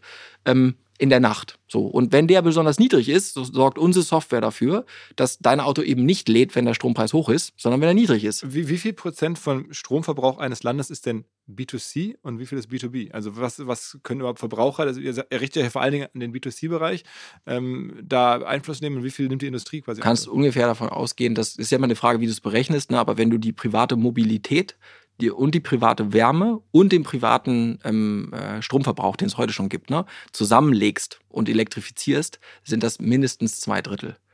Ne? Weil du darfst ja nicht vergessen, das ist das, was viele immer vergessen, du elektrifizierst die gesamte Energieleistung, die wir heute mit Diesel und äh, Benzin in der Mobilität haben und du elektrifizierst die gesamte Öl- und Gasleistung, die wir heute benutzen, um jedes Haus mit einer Gastherme oder Öltherme zu heizen. Im Übrigen auch jeden Wohnblock ne? und das sind riesige also Energiemengen. Okay, das zweite Drittel ist dann sozusagen, auch in einem Land wie Deutschland ist dann am Ende wir Privatnutzer mit unseren Bedürfnissen und nur ein Drittel ist die Industrie mit ihrer Produktion. Ja, also ich bin mir jetzt nicht zu 100% sicher, aber von den, von den Größenordnungen könnte das passen. Das, der, das ist aber auch egal, aus dem einfachen Grund, dass die Paradigmen dieselben sind. Ähm, ich sage immer, der, der, wir haben einen, einen Gesellschafter, der früh bei uns investiert hat, hat das ist äh, ähm, äh, Herr Wacker und Herr Wacker hat zu mir gesagt. Herr Wacker Chemie. Ja, genau. Und ja. der Herr Wacker hat zu mir irgendwann, ich habe ihm erzählt, was wir hier vorhaben und warum wir glauben, dass die Hardware und die, die Elektri Elektriker nur der erste Schritt sind. Und der zweite Schritt ist eben, dass man eben einen Marktplatz findet, wo man dann Verbraucher aktiviert, also ein Elektroauto lädt oder eine Wärmepumpe laufen lässt, wenn der Preis niedrig ist. Und der hat mich so angeguckt wie du jetzt, weil er kein Wort verstanden hat. Und irgendwann sagte er, Herr Schröder, Sie meinen den Lastenabwurf. So, und ähm, die Industrie macht das längst, in anderen Worten. Das heißt, die Industrie ist längst an der Strombörse. Die Industrie kennt die Prinzipien, dass wenn der Strompreis hochgeht, ähm, äh, es einen Lastenabwurf auch gibt. Und äh, das heißt, am, am, am Ende machen wir ja nichts anderes, als in ein System, was komplett ähm, nur eine Dimension hat, total undynamisch ist, total unflexibel ist. Wir haben Stromzähler, die nur einmal im Jahr händisch abgelesen werden. Natürlich können wir da nicht Preissignalen folgen. Alles, was wir jetzt machen, ist, wir wir folgen dem äh, Gesetz von Angebot und Nachfrage. Und das ist die Plattform, die wir dafür bauen. Und die Solaranlage oder die Wärmepumpe ist nur ein Spieler da drin. Die Wärmepumpe möchte dann, möchte immer den günstigsten Strom haben. Und egal, ob der aus deiner Solaranlage kommt oder von der Strombörse. Ich, ich habe gehört, es ist irgendwie in, in Skandinavien schon so, also wo das noch mehr im Bewusstsein der Menschen in der Breite ist. Oder es ist vor allen Dingen deswegen im Bewusstsein der Menschen in der Breite, weil teilweise im Wetterbericht ja. Äh, in den, oder im Fernsehen dann wird dann nicht nur gesagt, morgen ist es irgendwie 23 Grad und sonnig, sondern morgen ist 23 Grad sonnig und der Strom kostet 30 Richtig. Cent oder, oder 20 Cent. Genau, in Dänemark ist das so, ne? Und auch in Schweden im Übrigen auch. Und in Schweden sind wir sehr Kann man sowas nicht, ich meine, was du da machst, das brauchen wir ja als Gesellschaft. Ja, das, das brauchen wir als kommt aber auch, das ist unumgänglich, Zu, ja. Wenn du zur ARD gehst und sagst, ohne Label, was wollt ihr haben? Nur, dass ihr, ich meine, das würde doch eine mega Gattungsmarketing sein, Ja. wenn da der Strompreis am Fernsehen wäre. Aber weißt du, was ja schon passiert? Ich habe dir die App ja gezeigt. Also unsere Kundinnen und Kunden, die auf einmal checken, dass sie über unseren Marktplatz einen Tag vorher wissen, wenn ich mein Auto dann und dann lade und das auch noch automatisiert über unsere Systeme, dann kriege ich Geld dafür, anstatt dass ich es bezahle. Die, diesen Effekt haben wir ja schon, weil wir haben totale Heavy-User, die den ganzen Tag auf diese Strompreiskurve auch gucken. Und ja, wir könnten die Tagesschau auch mal fragen, aber die, der wichtige Punkt ist, in Deutschland kann in dieses in dieses Reich, in dieses ganze Universum, über das wir gerade sprechen, nur der eintauchen, der einen Smart Meter hat. Und in Deutschland haben 99 Prozent aller, also einen intelligenten Zähler, 99 Prozent aller Zählerpunkte sind noch alte Zähler. Das heißt, ähm, deswegen bin ich da auch, Aber warte, warte, du brauchst ja nicht nur einen Smart Meter, sondern du brauchst ja auch irgendwie ein Haus, wo du halt Solarmodule drauf ja, aber das Entscheidende ist, glaube ich, du, wir, für unser Konzept brauchst du das Solarmodul nicht notwendigerweise. Wir würden immer sagen, wenn du eine Solar, wenn du ein geeignetes Dach hast, hol dir eine Solaranlage, weil du über 30 Jahre inflationsfrei zu 5 Cent einen CO2-neutralen aber Strom wenn du in der. Wohnung wohnst, kannst du über das Dach nicht verfügen. Richtig. Und wenn du in der Wohnung wohnst oder du sagst mal, du hast auch ein, kannst auch, also kannst eine fette Wohnung haben oder ein ungeeignetes Dach, kannst du dir bei uns trotzdem den Smart Meter holen, deine Wärmepumpe nach dem Strommarkt ausrechnen und davon profitieren, dass der Windstrompreis trotzdem niedrig Okay, ist. aber dann verkaufst du nicht eigenproduzierten Strom Nein. weiter, sondern dann, das heißt, du kannst nie Geld verdienen, aber du kannst zumindest günstiger. Äh, Richtig, und du kannst auch, du kriegst teilweise in diesen ne ne Negativstrompreisphasen, ähm, bekommst du auch Geld dafür, dass du Strom abnimmst. Weil Ach, es, wirklich? Ja, was? Ja, wirklich, ja, wirklich. Also kannst du auch, kannst du nochmal Weil, weil, er recherchieren. dann, weil er dann nicht gespeichert werden muss und dann ist man froh, wenn man dann jemand Jetzt, wegnimmt. jetzt kommen wir zurück zu dem Fundamental, Fundament unserer Business-Theorie, ähm, äh, dass eben die, also was gerade passiert ist, die Windkraftanlagen werden, wenn Wind zu viel Wind ist, gerade nachts, abgeschaltet. Und die Negativstrompreise entstehen nur deshalb, weil sie die nicht schnell genug abschalten können. Ich meine, wer möchte schon Strom produzieren und dafür Geld bezahlen müssen, dass er den produziert? Das heißt, ihr seht, kennt das sicherlich, wenn ihr selber über Land fahrt, seht ihr ab und zu Windparks, die stehen still und es Wind, der Wind weht. Die werden abgeschaltet. Und warum? Weil wir es nicht schaffen, diesen Strom wegzutransportieren in Regionen, die noch Verbrauch haben. Wenn aber ganz Hamburg seine Elektroautos immer dann lädt, wenn der Wind weht, dann brauchst, brauchst du nichts zu transportieren. Dann benutzt du das Netz, das da ist. aber ist es nicht so eine Frage von Trassen, die gelegt werden müssen? Nö. Nein, weil es ja nur eine Verschiebung der Last ist. Es ist so geil, dass es so schwer zu, zu, zu erklären ist. Es geht ja nur darum, alle Leute kommen nach Hause und laden ihr Ja, klar, Elektroauto das, das so. schon, ja. Ja, und dasselbe ist ja mit der Wärmepumpe. Momentan hast du eine Wärmepumpe, die geht einfach immer an, wenn der Temperaturfüller sagt, oh, ich brauche jetzt Wärme. Und dann ballert die los. Vollkommen unabhängig davon, ob es, ob das Wind gibt oder nicht. Du könntest auch fünf Stunden warten. Das Wasserbassin hat ja immer noch, der Pufferspeicher hat immer noch Wärme. Es ist die, diese, diese Dimension des Preises, der Ausrichtung von einer, von dem Betrieb der Wärmepumpe, von dem Betrieb der Aircondition, wir sind ja auch in Australien unterwegs, von dem Betrieb des, äh, der Ladung des Elektroautos oder des Stromspeichers nach einem Preispunkt am Strommarkt Also, Was du da gerade neu. beschreibst, ähm, ist ja schon irgendwo sehr nachvollziehbar jetzt. äh, Irgendwo auch, äh, wir mal, vielleicht trotzdem ein bisschen revolutionär, ein riesengroßes Problem, zumindest in Deutschland, wo ich das beobachten kann. Ich würde auch sagen, die meisten Menschen, die ich so kenne, die lesen einmal im Jahr den Strom ab und that's it. Ähm, und dennoch wäre es wahrscheinlich viel besser und auf verschiedensten Ebenen besser, wenn es anders wäre und dynamischer wäre und so. Ähm, seid ihr die Einzigen, die das Thema in der Form Nein. angehen? Jetzt, wie, viel, wie viele Firmen sind denn, da müssen noch viel mehr Du, Menschen du musst, arbeiten. genau, das, was, was man unterscheiden kann, ist, du hast Firmen wie Enpal oder so, die, äh, die, die kennt man oder die setzt man mit uns im Wettbewerb, weil wir auch Solaranlagen verkaufen, die auch. Dann hast du aber Firmen wie zum Beispiel Octopus oder Tibba, Tibba ist da bekannter, ähm, kommen aus Schweden, die bieten dynamische Stromtarife an. Das heißt, da kriegst du nicht diesen, die typische Flat, du zahlst halt 35 Cent, egal wann. Das ist ja das, was wir Deutschen kennen. Oder dann gehst du bis zu Verivox und dann gibt dir einer nicht 35 Cent, sondern 34 Cent. Und dann gibst du noch einen Ökotarif, weil der wird zertifiziert und dann fühlst du dich gut. Sondern die machen halt, die sagen, komm, wir, äh, ähm, wir handeln dich am Strommarkt durch und ge geben dir direkten Zugang auf den Strommarkt und flexibilisieren, je nach Preisen. Okay, also schon mal ein anderes, also selbes Problem, andere Art der Lösung. Okay. Genau. Und das, was wir jetzt machen, ist, wir, wir bringen diese beiden Welten einfach zusammen. Das heißt, wir sagen, was bringt es mir denn, wenn ich jetzt mit meinem statischen Verbrauch ähm, an einem der Strombörse hänge? Ich kann ja jetzt, ich will ja nicht den Fernseher abschalten, nur weil der Strompreis gerade hoch ist. Und ich möchte auch nicht ähm, das Elektroauto nicht geladen haben, deshalb. Und das, was wir machen, ist, wir verknüpfen das halt, wir verbauen nur Systeme, also nur Wärmepumpen, Ladeinfrastruktur, alle Systeme, die wir verbauen, können wir über unsere Schnittstellen selber sch- schalten. Das heißt, wir können erstmal dafür sorgen, dass du immer deinen Solarstrom benutzt. Aber wenn wir den Smart Meter einbauen, gucken wir zusätzlich noch nach dem Preissignal und sagen, aha, guck mal, lieber Philipp, der übermorgen Nacht ist der Strompreis bei 2 Cent an der Strombörse und dann ziehen wir, machen wir dein Elektroauto voll, wir machen deine Stromspeicher voll, ähm, wir lassen deine Wärmepumpe durchlaufen und das machen wir gemeinschaftlich. Das heißt, was machen denn die, die klassischen Energieversorger? Ich meine, so, so die wollen alle dasselbe machen. Also wenn das ist eine, glaube ich, eine Revolution, die nicht so sehr ähm, noch nicht in das Auge der Venture Capital oder der OMR Community gekommen ist, aber das ist am Ende der heilige Gral, an dem alle arbeiten. Tesla Energy arbeitet daran. Du möchtest am Ende die Asset verkaufen und dann möchtest du sie lebenslang managen. Das ist das, was du machen möchtest. Du möchtest also, wie beim Handy auch, du möchtest das Handy verkaufen und dann möchtest du, dass der Kunde am besten über die nächsten 20 Jahre deine Software nutzt. Das heißt, da gibt es schon eine, eine Riesenschlacht, Absolut. Um, um die Assets in die, in, die, in die Haushalte reinzubringen genau. und um die dann zu managen. Also, Richtig. Aber am Ende ähm, könnte ich jetzt auch bei, weiß ich nicht, ähm, Vattenfall äh, auch Systeme nee. bestellen? Da nicht. Weil, also Vattenfall ist da, glaube ich, ein schlechter, äh, äh, schlechter Vergleich, weil das Problem ist eben, dass du, dass du ähm, die Prognose sehr gut machen musst und du musst diese Anlagen auch selber kontrollieren können. Das heißt, wenn du nur den Tarif anbietest, bringt das erstmal nichts. Der Tarifanbietende muss auch gleichzeitig in der Lage sein zu steuern und das macht Vattenfall und die Großen machen das nicht, weil sie das ist nicht ihr Spiel. Weder können sie die die dezentralen Assets Lichtblick. liefern. Lichtblick ist ein gutes Beispiel. Die, die können das auch. Lichtblick ähm, hat die Ambition, das zu können und die kommen sicherlich mit mehr ähm, Knowledge in das Thema rein als so mancher anderer großer Anbieter, ja es gibt auch verschiedene, ich habe es auch schon mal im Podcast hier als, als, als ähm, Hinweis ähm, gegeben, äh, auch so Stadtwerke, die sowas anbieten, äh, meine ich. Das schüttelst du den Kopf? Nein? Nee, ja, also, also grundsätzlich musst du ja ganz viele Dinge parallel können. Du musst einmal oder auch eine E.ON könnte, ne? Also eine E.ON ist ja auch ist ein Riesenunternehmen, börsengelistet, extrem groß, extrem viel wert. Also, oder auch eine Octopus, die haben gerade 800 Millionen geraced, ne? Das ist ein US, äh, Entschuldigung, ein UK-based Energy äh, Company, die eher aus dem Ener Energieversorgungssegment können. Aber was du in der neuen Welt kennen musst, ist, du musst am Kunden sowohl die IT-Infrastruktur installieren, weil du musst ja erstmal das Haus ertüchtigen, dass alle Systeme am Ende im Internet hängen und alle Systeme am Ende auch bilanziert werden können, äh, weil du kaufst ja für jedes System am Ende ein. Also das ist zwar kumuliert pro Kunden, aber du musst erstmal das Haus ertüchtigen. Wir brauchen also einen Smart Meter, der ist im Internet. Wir haben ein Energiemanagementsystem, das ist auch im Internet aufgehangen. Das Energiemanagementsystem greift durch auf alle Verbraucher, die man hat.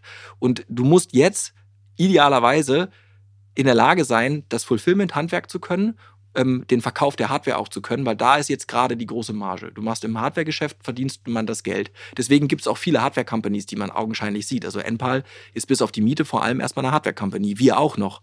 Und Solar ist, glaube ich, auch noch einer. Ne? Solar so, auch Solar noch, genau, ja. genau, ja. Ähm, äh, und dann hast du aber dahinter ähm, für den Lifetime Value wird es halt total wichtig zu sagen, ist denn, ähm, wer, wer liefert die Software mit rein? Und das ist jetzt der Grund, warum auch die Stadtwerke schwierig sind, weil du musst nicht nur das Energy Trading können, also irgendwie einkaufen für diese Kunden, ja, ähm, sondern du musst natürlich auch die Software äh, entwickeln. Ne? Und das ist ziemlich schwierig, alles drei gleichzeitig zu können. Also einmal die Software zu bauen, die du brauchst für das Energiemanagement und für, diese, für das virtuelle Kraftwerk. Darin musst du World Class sein, weil das ist wirklich das Skalierbare. Dann musst du extrem gut darin sein, ähm, viel Hardware zu verkaufen, weil die Hersteller werden sich deiner Plattform nur unterwerfen. Die Hersteller, die die Hardware machen, öffnen dir die Schnittstellen nur, wenn du große Menge hast. Das ist ein bisschen so wie, es hat lange gedauert, bis du Google Airplay in den großen OEMs hattest, weil natürlich die OEMs im Automotive-Bereich gesagt haben, das wollen wir nicht. Ne? Das heißt, du musst viel Hardwareabsatz haben, du musst vertikale Integration haben. Der, das beste Beispiel dafür ist am Ende Tesla, Tesla Energy, ähm, sind die, die das zusammen mit Octopus aus meiner Sicht am saubersten durchdeklinieren. Die haben die Installation selber im Griff, die haben komplette vertikale Integration. Das heißt, ich könnte all das, was ihr anbietet, könnte ich mir mittlerweile bei Tesla auch eine Wärmepumpe und sowas kaufen? Ja, also äh, wenn, also du kannst Tesla sicherlich ähm, wahrnehmen als so ein Spieler, wenn du in Australien, Kalifornien oder Texas lebst. Da haben sie diese Schnittmenge aus eigener Hardware, Installation und im Software-Segment. In allen anderen Märkten ist selbst Tesla noch nicht aktiv, gerade in Europa nicht. Ne? Also Aber die damals irgendwie dieses Solar City, also diese Firma genau. von Elon Musk's Cousins oder so, äh, gekauft, um genau sowas zu machen. Ne? Genau, also das war aber schon in 2000 und 14, dass sie Solar City gekauft haben. Genau, aber mit dem schon Blick sehr lange her. Ja. ja, genau. Aber das ist ein, das ist ein, ich glaube, da ist viel lange auch nichts passiert, weil sie erstmal sich auf die Fahrzeuge auch priorisiert haben. Aber das sind diejenigen, ähm, die aus meiner Sicht das am saubersten auch. Aber es scheint ja dann irgendwie kein Winner-Takes-All-Markt zu sein. Also wenn da jetzt so viele Player sind aus verschiedensten Ecken, also die, sagen wir mal, die ähm, erfahrenen äh, Energiekonzerne dann irgendwie Hardware-Player wie ihr, dann irgendwie einen Tesla, da sind, ja gefühlt. Es, es gibt, es gibt, also wenn du nur auf den Hardware-Markt guckst, ist Winner Takes All sehr schwierig, weil du hast allein in Europa halt 27 Länder, die haben alle andere äh, regulierte Energiemärkte. Das heißt, du hast auch ganz unterschiedliche Hardware-Player, die da drin sind. Das heißt, das siehst du ja auch an den Gesamtzahlen. Ne? Also eine Enpal oder wir sind ja auf den Gesamt-Addressable Market in Europa ein Fliegenschiss immer noch. Das heißt also, dieses Winner Takes It All nur Kann- im Hardware-Bereich ist sehr schwierig. Ja, Und wenn dann,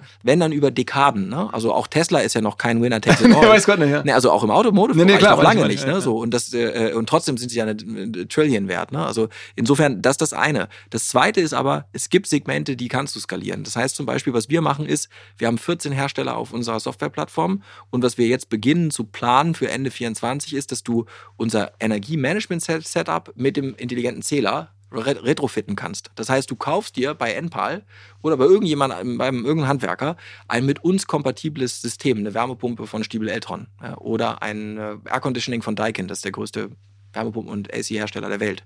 Ja, die haben alleine in und das Europa. habt ihr da überall. Wir sind da kompatibel, genau. Und dann kannst du einfach, dann, das heißt, wir können, das ist der, das ist das Energiemanagementsystem, das können wir auskoppeln. Das heißt, da kann dann der Kunde sagen, oh, ich habe die Wärmepumpe gekauft bei Fritze Elektro und ähm, kauf mir dann einfach bei 1,5 Grad das Energiemanagementsystem, wo die App mit dran hängt, das ganze Software-Backend. Und der letzte Punkt, den wir auch auskalieren können und wollen, ist der dynamische Tarif. Also, dass du einfach den dynamischen Tarif als zusätzlichen Einstiegspunkt bekommt. Das heißt, du kannst sagen, weißt du was, ich finde 1,5 Grad cool, ich nehme den dynamischen Tarif, wir haben die günstigste Grundgebühr, aber wir können den Tarif dann nicht optimieren, es sei denn, du kaufst das Energiemanagementsystem. Und natürlich versuchen wir das so aufeinander abzustimmen, dass wir eigentlich drei Eintrittspunkte haben. Du kaufst bei uns in 25, 24 noch nicht, entweder einen Stromtarif ähm, und dann siehst du in deiner App, oh, ich könnte eigentlich krass optimieren, kauf doch das Energiemanagementsystem kompatibel dazu. Oder du steigst ein nur über das Energiemanagementsystem, weil du vor allem erstmal eine Solaranlage schon hast und eine Wärmepumpe und es dich derbe nervt, dass die Wärmepumpe dauernd Netzstrom zieht, ja, weil es ihr scheißegal ist, dass die Solaranlage produziert und die speist ein. Das heißt, du möchtest gerne ein kompatibles Energiemanagementsystem haben. Oder du steigst direkt über den Hardwareverkauf ein. Momentan ist unser Problem, wir steigen über den Hardwareverkauf ein und müssen den Leuten diese beiden anderen Elemente erstmal erklären. Aber da, ja. da, da, zumindest verdient damit das beste Geld. Ja, na klar. Und wir natürlich wollen wir das ja auch weiterhin tun. Das heißt, du wirst, du hast in Deutschland jetzt zwei Millionen Solaranlagen. Davon sind immer noch etwas mehr als eine oder eine knappe Million ohne Stromspeicher. Das sind die älteren Solaranlagen. Die werden alle aus der gesetzlichen Förderung rausfallen. Das heißt, bis jetzt bekommen die Geld dafür, dass sie ins Netz einspeisen. Und wenn diese Förderung zu Ende ist, brauchen die alle Stromspeicher. Und die werden auch dann alle wahrscheinlich Elektroautos auch nutzen. Das heißt, du Und hast dann, das heißt, ihr habt das für euch alles neue potenzielle Kunden. Richtig. Und das ist auch der, das ist auch, was ich meinte. Du hast ja, die Eingangsfrage war ja, Philipp, was sind die Ziele für, also in die Zukunft, ne? Und ich habe gesagt, die qualitativen Merkmale sind für uns wichtiger. Das heißt, ja, wir wollen weiter Hardware verkaufen. Im nächsten Jahr mindestens 700 bis 750 Millionen Euro ähm, Umsatz im Hardware-Bereich. Aber im Hintergrund geht die Take-Rate gerade hoch von dem Energiemanagementsystem der Plattform Heartbeat auf 100 Prozent. Das heißt, jeder Kunde in, in sieben Märkten äh, ne? Also äh, der Abstand zwischen unserer nördlichsten Niederlassung und der südlichsten sind 20.000 Kilometer, ne, kriegt immer dieses IoT-Setup und dann entkoppeln wir. Das heißt, der Addressable Market für das Energiemanagementsystem sind alle kompatiblen Systeme von Daikin, das sind ein paar hundert Millionen. Ähm, äh, und der Addressable Market für den Stromtarif zum Einstieg in unser Ökosystem sind je alle Stromkunden, die es in Europa gibt, zum Beispiel. Ja. Okay, okay. Aber jetzt aktuell 750 Millionen Umsatz mit Hardware ist jetzt ja auch nicht mal so eben. Das macht ja Nein, das sind auch, by the way, sorry, da sind auch ähm, für dieses Jahr schon geplant ein knapp zweistelliger Millionenbetrag nur aus Software dabei. Das heißt, die Kunden zahlen ja heute schon Energy Trader, das ist die Software.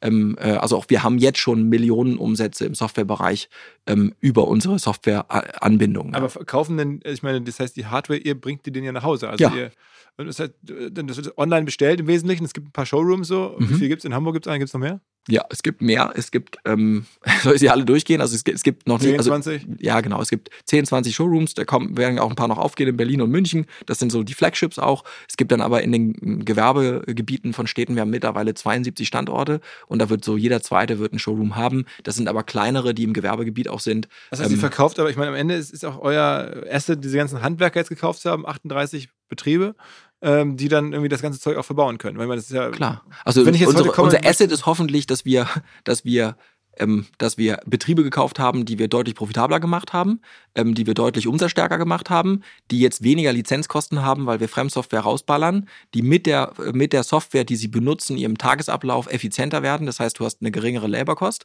Das ist hoffentlich das, was wir zeigen können. Zusätzlich hast du ein zusätzliches gemeinsames Procurement. Das heißt, der Einkauf wird ja gebündelt von immer mehr Betrieben. Und fairerweise muss man sagen, im letzten Jahr kamen nur noch ungefähr 20 Prozent unseres Wachstums durch Zukäufe. 80 Prozent waren schon organisch. Das heißt, wir machen auch einfach neue Standorte selbst auf. Ne? Also wir werden alleine in 24 wahrscheinlich 20 Standorte aufmachen in Deutschland, wo wir keine Zukäufe mehr machen, weil wir das Know-how längst haben. Ne?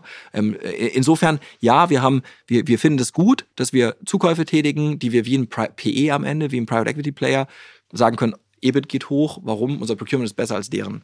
Äh, Kosten gehen runter, warum? Wir schmeißen die Lizenzen raus, nehmen unsere eigenen.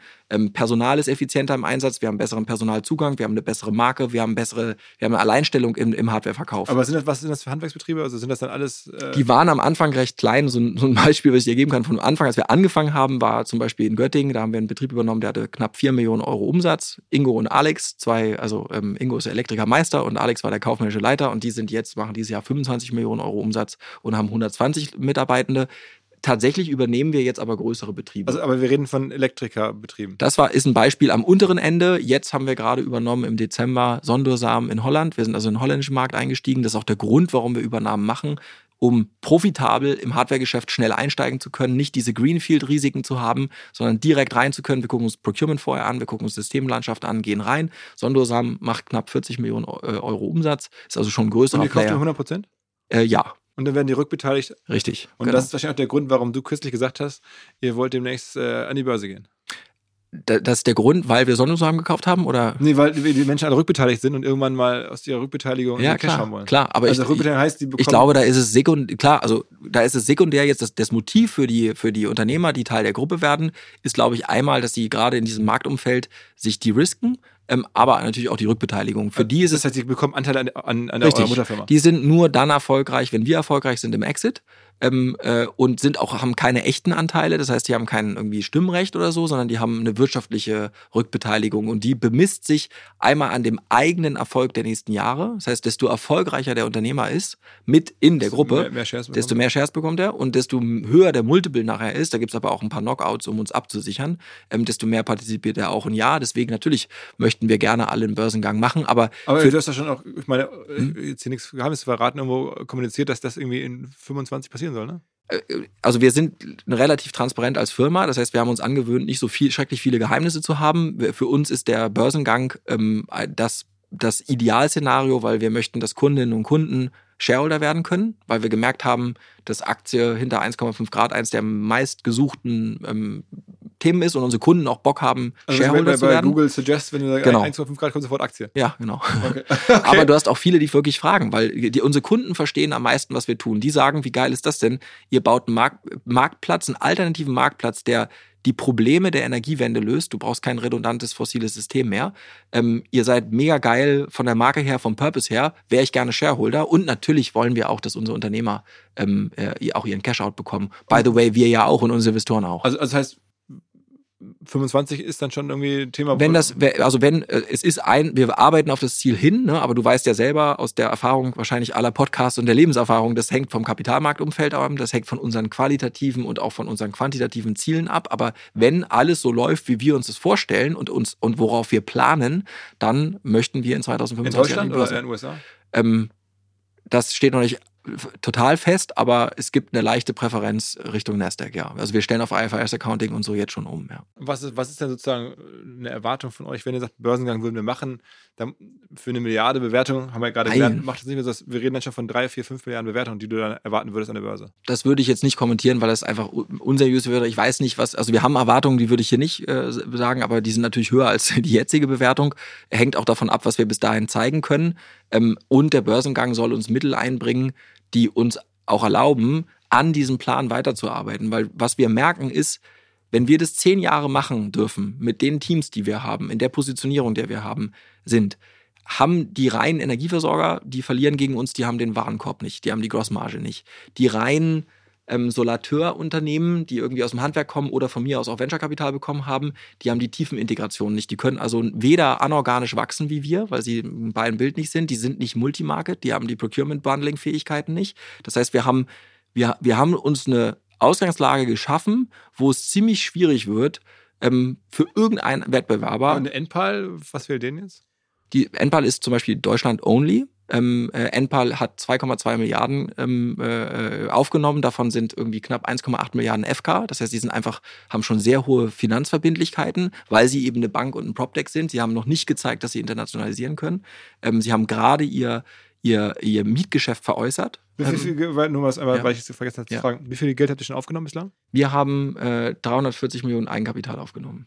Da, würde ich mal sagen, es ist ja jetzt nicht, nicht unbedingt effizient bislang, aber es ist schon mal, mal Deutlich besser. Also du kannst ja, 340 in der Regel guckst du ja auch noch drauf, was hast du an Cash auf der Bank, weil bist du verschuldet, äh, ne? Und dann kommst du ja auf deinen normalen, also wir sind deutlich schlanker als alles, was im europäischen Markt unterwegs Also mit ist. 340 ähm, habt ihr jetzt in eine Milliarden, also ihr habt das Geld schon mal verdreifacht sozusagen. Ähm, okay, also äh, ja, äh, viel, viel nicht reichen, ne? aber, weil die Bewertung ja hoch, aber äh, dennoch, also man guckt ja immer so auf Kapitaleffizienz, wie viel Umsatz hat man geholt aus ähm, Du musst halt gucken, du guckst auf, ne? Also wir sind seit zweieinhalb Jahren unterwegs, Enpal ist seit acht Jahren unterwegs. Wir haben, äh, ähm, wir sind profitabel seit Anfang an. Also auch wenn du Profit dagegen rechnest, du hast ja auch, kannst ja, kannst ja gucken, kannst EBIT, die Equity Raised zu EBIT Ratio, die Equity Raised to Revenue Ratio, da sind wir überall sehr gut. klar, ja. dann wird Enpal halt sagen, wir haben auch ein anderes Geschäft, die Klar, Leasing. Ne? Das ich das- auch, also ich glaube auch Mario und ich und auch Enpal und wir sind aus der auch aus dem aus der Diskussion raus, wer besser ist. Wir sind anders, ne? Also wir haben einfach wir wir haben andere Ansätze, ne? Ähm, Ich glaube aber trotzdem, dass wenn du eine wenn du als Investor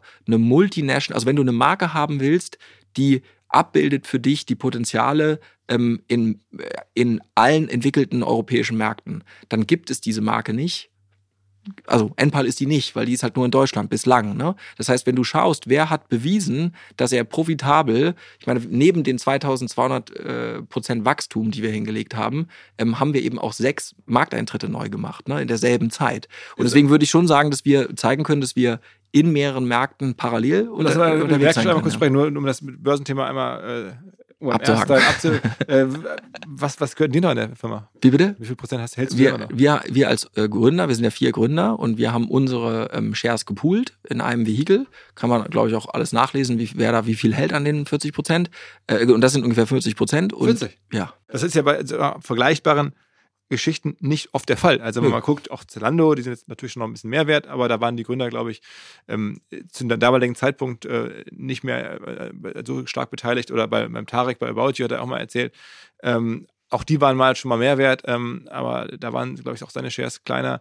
Ähm, ich meine auch bei Enpal, der, würde mich wundern, wenn der Mario jetzt da noch äh, der äh, Anteilsmenge... Musst du ihn mal fragen, ne? Aber, Aber, hab ich, ja. ich weiß nicht mehr Ja. auswendig, aber es gibt ja kaum, also ich glaube, Auto 1 war noch so ein Beispiel, da gehörten den äh, Gründern äh, zu den Hochzeiten noch richtig viel Anteile, aber es ist gar nicht so einfach, also 20 Prozent zu halten, ähm, jetzt, wo auch schon so viel Geld da reingeflossen ist, Respekt, ja. Genau.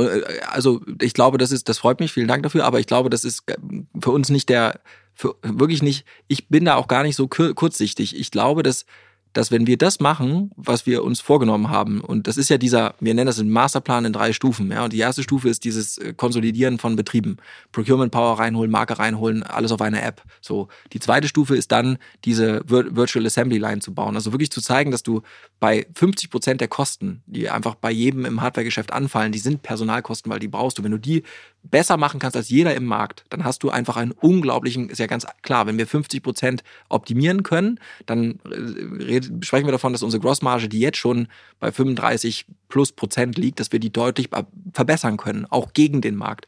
Und wenn du dann dazu kommst, dass du einen Marktplatz baust, auf dem die Assets, die du günstiger einkaufst als alle anderen und günstiger äh, installieren und besser installieren kannst in der Systemlösung, dass du diese Assets jetzt auch noch an den Strommarkt bringst und die heben einen Wert für meine Kundinnen und Kunden, den andere nicht anbieten können, weil zum Beispiel in Schweden heute, jetzt, ähm, Kundinnen und Kunden von uns einen Stromtarif bekommen, die bezahlen 0 Cent pro Kilowattstunde, weil wir diese Anlagen nicht nur optimieren ähm, am Strommarkt, sondern auch Netzdienstleistungen durchführen. Das heißt, ähm, wenn das Netz ähm, nicht in der Frequenz nicht sta- stabil ist, werden unsere Systeme eingesetzt, um die Netzfrequenz zu stabilisieren. Das ist eine reine Infrastrukturleistung. Daraus gibt es passives Einkommen. Und das wozu führt es, dass mein Hardwareangebot auf einmal viel einen besseren äh, ROI hat, also eine viel bessere Amortisationszeit hat, jetzt schon, als alle meine Wettbewerber. Das heißt, wir wirklich, ich bin da, das mag sich arrogant anhören, aber ich bin da, wir sind da nicht so kurzsichtig. Das erste Spiel war, und das, da, da sind wir jetzt ganz gut unterwegs, Hardware. Und das Hardware-Geschäft kommt an seine Grenzen einfach, weil das ist, das ist genau wie du es analysiert. Das ist dann halt, du musst weiter. Und der nächste Punkt ist eben die virtuelle Assembly Line. Das heißt, dass du wirklich morgens, wenn die Sonne aufgeht und die geht bei uns nie unter, egal an jedem, an jeder Workstation von dieser Assembly Line, äh, die ist komplett digitalisiert, die wird komplett optimiert und vergiss nicht, der relevante Wettbewerb für uns ist nicht NPAL. Der relevante Wettbewerb für uns sind alle Elektriker, Heizungsbauer der Welt. Und das ist der Markt, an den wir ran wollen, ja.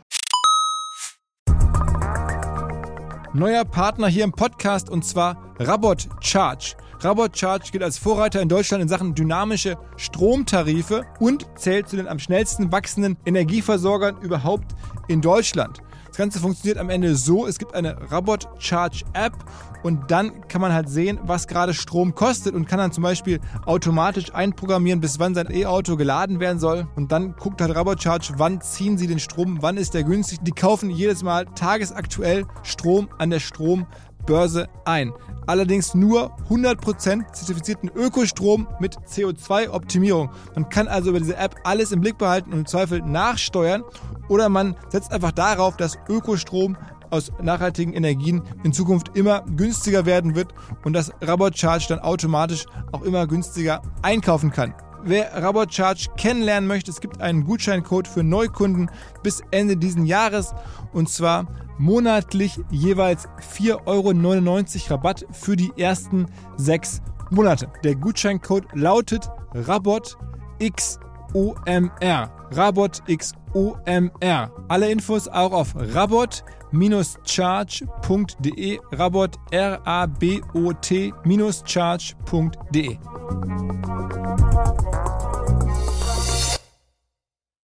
Zurück zum Podcast.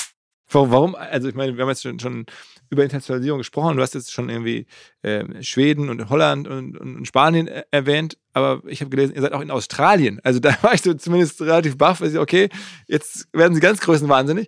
Äh, jetzt irgendwie auch noch direkt nach Australien. Also why Australien?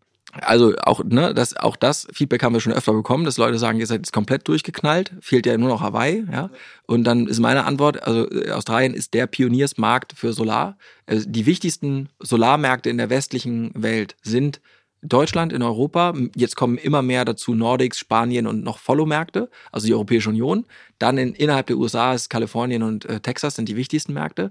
Und dann kommt Australien. Wegen der Regulierung auch. Wegen, ja, wegen der Regulierung auch, weil es da liberalisierte Strommärkte gibt. Und dann kommt Australien schon. Australien ist einer der ältesten Solarmärkte. Und dort sind auch, wir folgen ja am Ende auch den großen Marken, mit denen wir zusammenarbeiten. Und jetzt nochmal zum Thema Procurement Power. Wenn du ein National Hero bist, kommst du niemals gegenüber den Zulieferern in eine Positionierung, dass du so viel Volumen hast, dass du denen sagen kannst, was du gerne hättest. Wir reden dann aber von chinesischen Herstellern. Wir reden von chinesischen Herstellern, wir reden aber auch, wir arbeiten mit Solar Edge, das ist Israel. Oder mit Enphase, das ist Silicon Valley-based Nasdaq 100 Company, die Microinverter. Und da musst du halt irgendwann musst du in eine Situation kommen, wo du da anläufst ja, und na sagst, klar. Uh, uh, uh, shit, jetzt kommt Richtig, na, na, selbstverständlich, selbstverständlich. Ja. Du, die Nummer eins zu sein in Holland oder die Nummer eins zu sein in äh, Deutschland oder die Nummer eins zu sein in Schweden oder die Nummer eins zu sein in, äh, in, in Spanien ist nicht so viel wert wie die Nummer drei zu sein in all diesen Märkten. Ähm, und äh, das ist der Punkt. Wir wollen die Top eben der Developed World wollen wir unter den Top drei Einkäufern sein, um uns, um erstens zu sagen, lieber, hör mal zu, lieber Zulieferer, bisschen bei Continental oder bei Bosch auch, da kommst du halt rein und wenn du halt, keine Ahnung, Toyota oder Volkswagen bist, dann hast du halt mehr Procurement Power. Dann gehst du rein und sagst, ich hätte es gerne so. Für meine Kunden bitte so, gleich integriert, Schnittstelle läuft so. Ihr seid übrigens äh, Slave und wir sind Master. Und das kannst du nur dann machen, wenn du in all den relevanten Märkten gleichzeitig ähm, ein relativ großes Procurement hast. Und deswegen ist Australien total logisch für uns, weil da ist Tesla, da ist Enphase, da ist Solar Edge, da ist ein sehr maturer Markt. Da hast du auch ein, dieselbe Situation im Strommarkt, der ist super volatil, ähm, weil die extrem hohe Solarleistungen schon haben. Das passt also wie die Faust aufs Auge. Von außen betrachtet, ja, ähm, mag es ein bisschen wirr sein, aber es macht eigentlich total Sinn für uns. Äh, sag mal, wenn du jetzt, nur um den Hörern ein Gefühl zu geben, wenn du jetzt denkst, Mensch, was ist denn das Endgame? Was kann so eine Firma denn eines Tages mal wert sein? Also ich meine, wenn das jetzt wirklich, was du da beschreibst, ähm, Top 3 sozusagen All-Around Energy, zumindest im B2C-Bereich, Supplier, ähm, der westlichen Welt, äh, was ist man dann? Also ist man dann irgendwie ein 100 Milliarden Unternehmen oder was ist man dann? Nein, aber ich glaube schon, also, also das weiß ich gar nicht, ob ich mich, du meinst in der Bewertung, würde Ja, ich, in der Bewertung, ja. in der Bewertung, ähm, also da, du musst ja auch selber jetzt noch sagen, also eine Enphase, die Microinverter herstellt, die keinen Endkundenzugang haben, die das nicht konsolidieren, ähm, die keine Marke haben, die haben, sind immer noch jetzt schon drei, irgendwie noch 20 Milliarden wert und haben Umsatzmultiple, der ist immer noch bei 7, 8, ja. Ähm, äh, das heißt, den, den, den, ich würde sagen, wir haben, also in einem Base-Case-Szenario ähm, werden wir ein Aggregator in Buy-and-Build bleiben. In einem Mid-Case-Szenario können wir in einigen Märkten beweisen, dass wir wie Amazon am Ende eine, eine, eine vertikale Logistikintegration haben, Planungsintegration haben, die besser ist als die anderen. Das heißt, da aktivierst du einen Amazon-like ähm, ähm, Bewertung auch, weil in einem Bereich, wo du nicht Bücher schippst, sondern wo du eben wirklich von Batterien über Wärmepumpen, das sind große Warenkörbe, das ist Automotive-like. Ne? Ähm, wenn wir das hinbekommen, wird auch die Bewertung deutlich anziehen.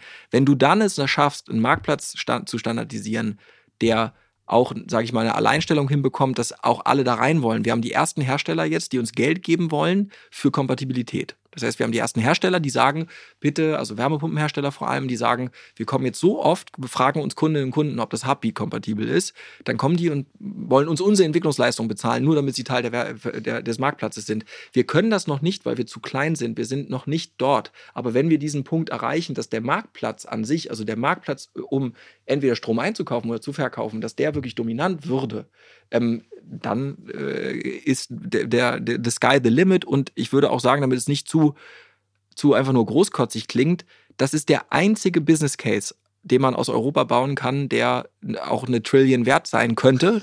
Ja, aber nicht, also ehrlich mal, ne? Also nicht, nicht, weil wir das machen, auch andere, nicht, weil wir so geil oder so intelligent sind, sondern der, der Punkt ist der, jedes andere Spiel, KI, ähm, wird in USA oder in China entschieden. Oder vielleicht dann noch irgendwie Israel, ja, so als, als Nischenmarkt. Ähm, oder egal, auch was jetzt, Batteries, ne? Oder auch Electric Vehicles, die Chinesen und die Amerikaner, die spielen das Spiel. Wir können nur noch gucken, was wir dazwischen machen. Es gibt einen Markt, wo es an, anders ist, und das ist die, die Elektrifizierung von, ähm, von, von Gebäuden ähm, in Masse und Scale. Es gibt keinen entwickelten Markt, der mehr Renewable Share hat ähm, der krasser auf das ausgelegt ist, was wir machen. Das heißt, der einzige Grund, warum Tesla oder, oder auch Sunrun aus Kalifornien nicht längst das dominiert, ist, die Amerikaner haben einfach weder einen liberalisierten Strommarkt, noch haben die die Penetration von Erneuerbaren. Das heißt, der einzige absolute Giga-Megatrend, den es gibt, der aus Europa heraus entschieden werden kann, auch für ein globales Spiel, ist das, was wir machen.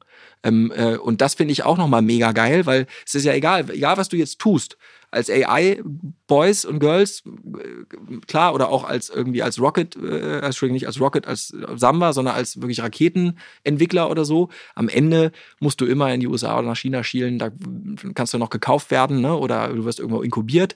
Aber das ist ein Case, den kann man von hier aus bauen. Und das Volumen ist ja, das ist ja nochmal, um die, die, die Bewertungspotenziale sind die gesamte Energieversorgung der elektrifizierten Mobilität, die war ja vor Öl und Gas, die gesamte Bewertung, die man im Wärmebereich hat, Wiesmann, Weiland, Poderos, alle Handwerker, das über alle Märkte hinweg, das ist also der ganze Heizungsbereich, Wärmebereich Wie? und der gesamte Strombereich. Und das kumuliert ist das Bewertungspotenzial, das wir adressieren.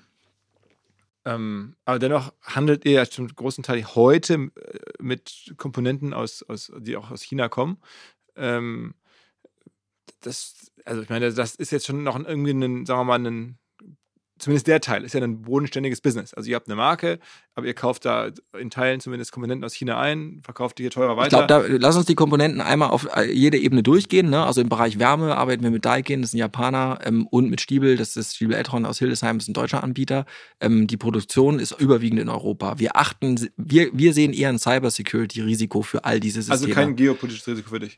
Doch, immer. Also China ist eben für alle Branchen immer ein geopolitisches Risiko. Aber wir haben schon seit Gründung darauf geachtet, dass wir das minimieren. Das heißt also zum Beispiel im Wärmebereich haben wir das minimiert. Also wir sind nicht, wir arbeiten nicht mit Chinesen ja, ähm, dort. Dann kannst du im Bereich Wechselrichter Energiespeicher gucken. Enphase, Solar Edge, Sonnen. Sonnen Deutsch, äh, Solar Edge israelisch ähm, und Enphase sind äh, Amerikaner. Auch die haben in ihrer Supply Chain natürlich China-Bestandteile, aber auch dort geht es uns vor allem um die API-Integration, also um die Software-Integration. Das viel größere Risiko für uns neben den Supply Chains, wenn China mal nicht mehr liefern sollte, ist ja, dass die Chinesen bei Huawei oder bei anderen Marken, die sie kontrollieren, einfach die Elektronik abschalten. Da geht ein Virus einmal drauf, dann geht deine Solaranlage nicht mehr, dann geht deine ganze kritische Infrastruktur nicht. Das wollen wir nicht. Ähm, und deswegen haben wir immer bei der Elektronik schon drauf gesetzt, nicht China Brands zu haben. Wir haben eine Ausnahme, das ist Sungrow. Das ist aber wirklich ähm, die einzige Ausnahme, die wir haben. Und haben uns im Vergleich zu anderen, ja, ähm, da schon ziemlich äh, gut, was äh, die, die Entkopplung angeht,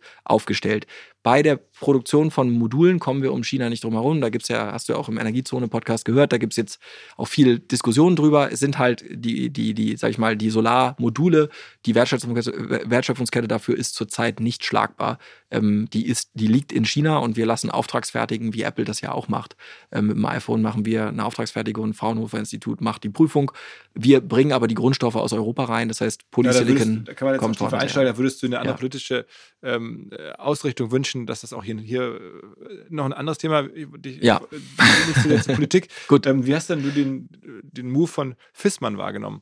Ähm, dass die jetzt ja auch irgendwo im, im erweiterten Umfeld äh, aktiv waren und jetzt gesagt haben, pff, das wird jetzt zu äh, krass, der Druck wird zu groß, wir müssen uns einer größeren Struktur anschließen und haben dann ihr Business, ihr, ihr, ihr Traditionsbusiness in Teilen verkauft. Ich glaube, es war ein grandioses Timing. Also hier nochmal Das auf jeden Fall, glaub ich, ja. Heads off, ja. Ähm, Bewertung, Timing, super gut. Äh, ich glaube auch, dass das ist ja auch wieder das, du hast, wenn wir über Bewertung sprechen, was haben die, was, was ist denn bezahlt worden? Es ist am Ende auch der Marktzugang be bezahlt worden. Du musst dir mal vorstellen, wenn du jetzt Wärmepumpenproduzent bist. Das Problem ist, um in den europäischen Markt zu kommen, das sind ja Großhändler, Fachhändler, darunter sind Elektrohandwerker ähm, oder auch Heizungshandwerksbetriebe. Die haben eine hohe, das ist super fragmentiert. Du kannst nicht in den Markt einfach reinfahren mit großen Mengen. Ja, das heißt, die, die äh, Wärmepumpenhersteller, die jetzt die, die Wärmepumpenkapazitäten hochgefahren haben, die müssen sich einen direkten Marktkanal äh, irgendwie sichern. Ne? Und ich glaube, dass ähm, Fiesmann das sehr gut erkannt hat, dass erstens gab von Niebe, äh, das ist ein sch- skandinavischer Hersteller, auch sehr hohe Preise für, für ähm, den, den Zugang zum Endkundenkanal. Das heißt, die kauften auch dann Installateure zum Beispiel. Und ich denke, dass Fiesmann das sehr gut erkannt hat, dass es diesen Druck gibt bei den großen Herstellern. Das sind ja Plattformhersteller am Ende, die wollen eine große Wärmepumpenplattform aufsetzen, die brauchen Skalierung, die brauchen Durchsatz, treffen aber auf einen Fieselmarkt, wo 80 Prozent des Businesses über Kleinsthandwerkbetriebe geht, die im Jahr 50 Wärmepumpen verka- äh, verbauen und wo ein 60-jähriger Entscheidungsträger sagt, ich habe immer schon ein Weiland gemacht und mir kommt nichts anderes ins Haus. Ja? Das ist für die sehr, sehr schwierig. Und deswegen würde ich sagen, ich, ich weiß jetzt nicht, was Fiesmann sich selber oder was Max Fiesmann äh, sich selbst dabei gedacht hat mit seinem Vater. Das weiß ich nicht, aber ich glaube, man kann sagen, dass es wahrscheinlich der beste Zeitpunkt in Dekaden sein äh, gewesen ist, um diesen, diese Veräußerung zu machen. Und ähm, der Value für den Käufer aus meiner Sicht liegt in der Marke und im Marktzugang, nicht so sehr in der, in der IP. Wie viel, Wär- haben. wie viele Wärmepumpen habt ihr denn eigentlich schon verkauft oder eingebaut jetzt La- äh, über eure Existenz? Um mal so ein bisschen In- das. in- ja, was, um mal- um mal wieder zurück zu der- Legacy. Genau, jetzt mal, um, um zurückzukommen zu den, auch zu der wieder Realverortung, wo wir uns befinden, das ist, glaube ich, auch echt okay. Also wir haben äh, in Deutschland im letzten Jahr 500 Wärmepumpen nur installiert. Ähm, äh, also mal als Vergleich, Enpal hat 1000 gemacht. Ne? Ähm, und äh, ich würde trotzdem sagen, dass wir beide trotzdem einer der größten Betriebe überhaupt sind in dem Bereich. Zeigt aber, also hat Zeigt natürlich, wie viel nach, nach vorne möglich ist, Ja, aber trotzdem ist und- 500 natürlich, wenn man so denkt. ist ein Pups, ne? Ja, ja, genau. Ja, absolut. Ist, Ah, ja, absolut. bei, Ne? bei der ganzen Presse und den ganzen äh, Nachrichten, die man da lesen kann, und dann, dann sagt einer, der, der da jetzt gerade äh, aktiv äh, Vollgas gibt, 500 Stück sind es geworden. Äh, da dachte, hätte ich jetzt gedacht, okay, uh, Ja, aber wir haben, ne, du musst überlegen, wir haben Heizungsbetriebe, die sich bewerben, um, um Teil der Gruppe zu werden, mit denen wir in M&A-Verhandlungen gehen und die sagen, ja, wie, da fragen wir auch, wie, wie habt ihr gemacht? Ja, 18 oder so. Ähm, du darfst ja nicht vergessen, letztes Jahr ist ja durch das Heizungsgesetz auch eine Stauchung entstanden. Es hat ja keine Sau eine Wärmepumpe ausgelöst überhaupt. Ne? Das heißt, du hast ja erst jetzt im Januar die Förderpakete bekommen. Das heißt, also fairerweise muss man da rein diskontieren, dass ähm, äh, durch die Verunsicherung im Förderbereich halt auch viele Leute den Abzug nicht gezogen haben. Ne? Wie bist du mit unserer Bundesregierung zufrieden? Der Themenwechsel. Harter Ja, Cut. Harter Cut. Äh, pff, ähm, ich würde sagen, Also ich meine jetzt nicht irgendwie, weiß ich nicht. ich äh, finde es, ich finde es sehr schwer. Also ich bin, ich find, bin nach wie vor jemand, der, ich finde Habeck nach wie vor ähm, einen, einen coolen Typen. Ich glaube, der will auch viele Dinge, die richtig sind. Ähm, ich finde es nach wie vor schwierig, dass die Grünen immer glauben, dass man über Markteingriffe gehen muss. Ne? Also ich glaube, das Wärmepumpenjahr 23 wäre besser gewesen, hätte man einfach gar nichts gemacht, weil die Technologie ist da. Da gibt es einfach kein Technologievertrauen. Ähm, äh, aber ansonsten glaube ich, dass es für ihn und auch für die Ampel halt einfach ein Kack. Da ist einfach alles schiefgelaufen, was schieflaufen konnte und die haben, tragen dafür auch die Verantwortung, wer denn sonst. Ähm, aber das tut mir schon manchmal echt ein bisschen leid, weil sie haben viele Dinge aus unserer Sicht richtig aufgesetzt. Wir kommunizieren jetzt aber auch immer klarer Richtung Politik und sagen, bitte, bitte, bitte, auch falls jetzt jemand zuhört, ja, ähm, hört auf mit diesen Markteingriffen. Ich gebe mal ein Beispiel. Microchips in Europa gibt viele, viele Milliarden, um hier die Produktion anzusiedeln. Aber keiner kommt auf die Idee, Menschen im Geschäft zu sagen, es gibt weniger Steuern oder es gibt irgendein Förderprogramm, damit du Produkte kaufst mit einem europäischen Microchip. Ähm, die Erneuerbaren haben immer diese Markteingriffe gehabt. Und wir wünschen uns, es gab das KfW-Förderprogramm, ist total in die Hose gegangen, 10.000 Euro für Hochverdiener. Äh, das war sofort vergriffen ähm, für Solar- und äh, Stromspeicher. Ähm, viele, viele Leute in, investieren nicht, man wird erzogen, eigentlich auf die nächste Subvention zu warten. Das ist teuer und das macht es auch schwieriger, einen nachhaltigen Markt zu bauen. Das heißt, ich glaube, die größten Wunsch, den wir an die Politik haben. Äh, und euch raus. Nee, also die Rahmen haben sich schon gut gesetzt. Höhere CO2-Preise, fair. Die Schritt für Schritt immer weiter hochgehen. Aber ansonsten, die Rahmen, die jetzt da sind, erstmal vielleicht mal zwei Jahre nichts machen, wäre gar nicht so schlecht. Okay, okay. Ähm, verfolgst du eigentlich, dass jetzt ja auch so ungewöhnliche Player auf den Markt treten? Ich habe das jetzt irgendwie gesehen, die Kollegen, die diese Einhorn- äh, Kondome gemacht haben, damit die auch sehr erfolgreich waren, waren auch schon vor Jahren mal hier im Podcast. Die machen jetzt auch Einhorn Energy und man kann sich jetzt sozusagen auch als Wohnungsbesitzer auf seinen Balkon so ein Solar Panel draufschnallen scheinbar und dann kann man sich da auch irgendwie äh, beteiligen an dem ganzen Spiel. Äh, ist, ist das Quatsch? Oder da gibt es, glaube ich, mehrere Player, die jetzt versuchen, auch so, so wirklich so Balkons äh, zu erschließen. Für ist das, guckt ihr da auch hin? Also da, wir werden sehr oft darauf angesprochen, von Kundinnen und Kunden auch, die quasi sich überlegen, kann man so anfangen ähm, und auch, auch von Investoren, was wir davon halten. Ähm, das, es gibt da ein paar ganz grundsätzliche Probleme. Das eine ist, wenn du äh, ein Modul äh, auf die Sonne ausrichtest, ein Solarmodul, dann versuchst du es auf dem Dach so zu machen, dass das im Winkel so liegt, also zum Beispiel eher wie ein Tisch, weil dann fängt es den, den, den, den Strom natürlich besser auf. Also das Licht wird ja eingefangen, das heißt, du würdest ein Modul immer eher leicht geneigt, aber eher wie ein Tisch aufbauen ähm, und würdest niemals auf die Idee kommen, das einfach vertikal irgendwo hinzuhängen. Weil wenn du es schon mal an die einfach hinhängst irgendwo, hast du schon mal 60, 70 Prozent der Energie ist weg. Aufgrund des Einfallswinkels. Ja, na klar. Und, und dann kommt dazu, dass, dass diese Module äh, in der Regel Monoperk-Module sind. Das heißt, da wird jetzt auch, das ist oft sehr, die müssen leichter sein, weil wenn die sehr schwer sind, also ein richtiges Modul wiegt halt auch ein paar Kilo mehr. Ähm, das heißt, das sind, die haben geringe Garantieleistung, sowieso eine geringere Performance, hängen dann noch vertikal. In anderen Worten, die Kilowattstunde, die ich damit produziere, ist immer teurer, deutlich teurer, doppelt bis dreifach so teuer wie die auch von einer Dachanlage. Wenn ich jetzt sage, ich kann aber keine Dachanlage haben und es ist mir ganz, ganz wichtig, dass ich so eine Solaranlage auf meinem Balkon habe, dann finde ich das okay, dann kann man das machen. Wirtschaftlich ist wahrscheinlich die Kilowattstunde aus dem Netz immer noch günstiger. Insofern macht das wirtschaftlich nicht, nicht so viel Sinn und es wird ein bisschen hochgehypt, dann gibt es wenig Garantien, es wird ist auch so Plug and Play, ist aus meiner Sicht auch gefährlich, wenn du es falsch anbringst und dann fällt das nachher runter und irgendjemand auf den Kopf. Und das wird passieren. Also man, man, kann ja wahrscheinlich bei dem Warenkorb, den es da geht, dann sich gar nicht mehr leisten, dass das Profi-Handwerker anbringen. Nee, genau, das ist, das ist Plug and Play, das macht man selber zu Hause, aber der Witz ist trotzdem. Also Economics des Businessmodells gibt es auch nicht anders her. Ja, aber der Witz ist zum Beispiel, die Kilowatt Peak ist so eine Einheit, eine Leistungseinheit, in der man auch Preise bemisst. Und eine Solaranlage von uns kostet, wenn du nur die Solaranlage nimmst, weniger pro Kilowatt Peak als ein, als ein Balkonsolar. Ne? Daran merkst du schon, obwohl das ein hochwertigeres Produkt ist, da sind Dachdecker dabei, sind Elektriker dabei, da, daran merkst du einfach, dass, dass äh, auch selbst wenn du dir für 1000 Euro so ein 500 Watt Modul äh, kaufst, ja, ähm, das sind in der Regel zwei 250er und die hängst du dran, dann hast du halt nur ein halbes kW für 1000 Euro bekommen da kriegst du für uns bei uns schon beinahe ein ganzes kW. Ja, das heißt, es macht wirklich wenig Sinn und ähm, es wird auch viel Wann opportunistisch. Also man, man braucht schon irgendwie einen wenn du jetzt, also wenn du zum Beispiel, du bist Heimwerker und kannst, bist ohnehin ein bisschen technisch affin und du suchst dir ein Modul raus, was eine gute Leistung, eine gute Garantie auch hat, nicht im Baumarkt, sondern irgendwo anders, dann musst du aber schon ein bisschen recherchieren, dann schaust du auch, dass es vielleicht nicht da ein Baum direkt oben drüber ist und dass du es nicht vertikal als Balkon hängst, sondern zum Beispiel unten irgendwie, weil du handwerklich begabt bist, doch eine leichte, ähm, eine leichte äh, Gefälle reinbekommst, damit es das Licht besser auffängt, dann kann, kann das schon irgendwann einen höheren Ertrag haben. Ähm, aber ich würde sagen, für die aller, allermeisten, die sich jetzt da eindenken, also oder als Zaun, der irgendwie frei, nicht verstellt ist, ne, also wo du freie Sonne drauf hast, Südzaun und da ist keine Bäume davor und da aber man braucht schon, am Ende braucht man schon ein Haus, um richtig bei euch mitspielen zu können. Ach, bei uns, ich dachte ja. jetzt fürs Balkonmodul. Ja, beides, also um das ja. zu verstehen. Bei, bei also bei, bei, bei, uns brauchst du entweder musst, musst du eine Heizung haben und dann wir können ja auch eine Wärmepumpe reinbauen, ohne dass du ähm, eine Solaranlage hast, weil dann verbunden, verbinden wir dich mit dem Strommarkt. Ähm, oder du hast ein geeignetes Dach, dann kriegst du eine Solaranlage. Ähm, äh, oder du brauchst ein, eine Wallbox und, äh, äh, oder einen Stromspeicher, das kann man auch alleine entkoppelt machen. Wenn du eine dieser vier Einheiten haben möchtest, kriegst du die von uns.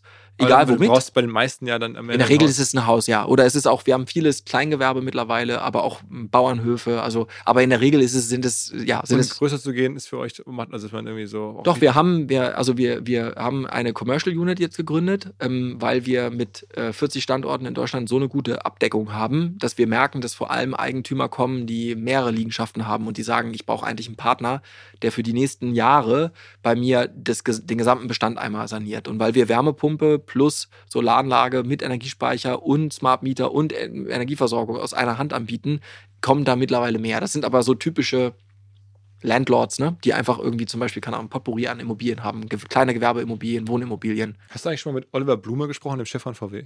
Äh, ja, damals war er noch nur Chef von Porsche. Porsche ist ja bei uns investiert. Sag mal, ähm, hast du das Elon Musk Buch gelesen? Nee. ich habe es mir gedacht, das wäre jetzt aber überraschend, wenn das irgendwie bei dir noch reingepasst hätte. Nee. Ähm, ist denn das die Kultur, die ihr habt, so ein bisschen, also mit Tesla-Kultur vergleichbar?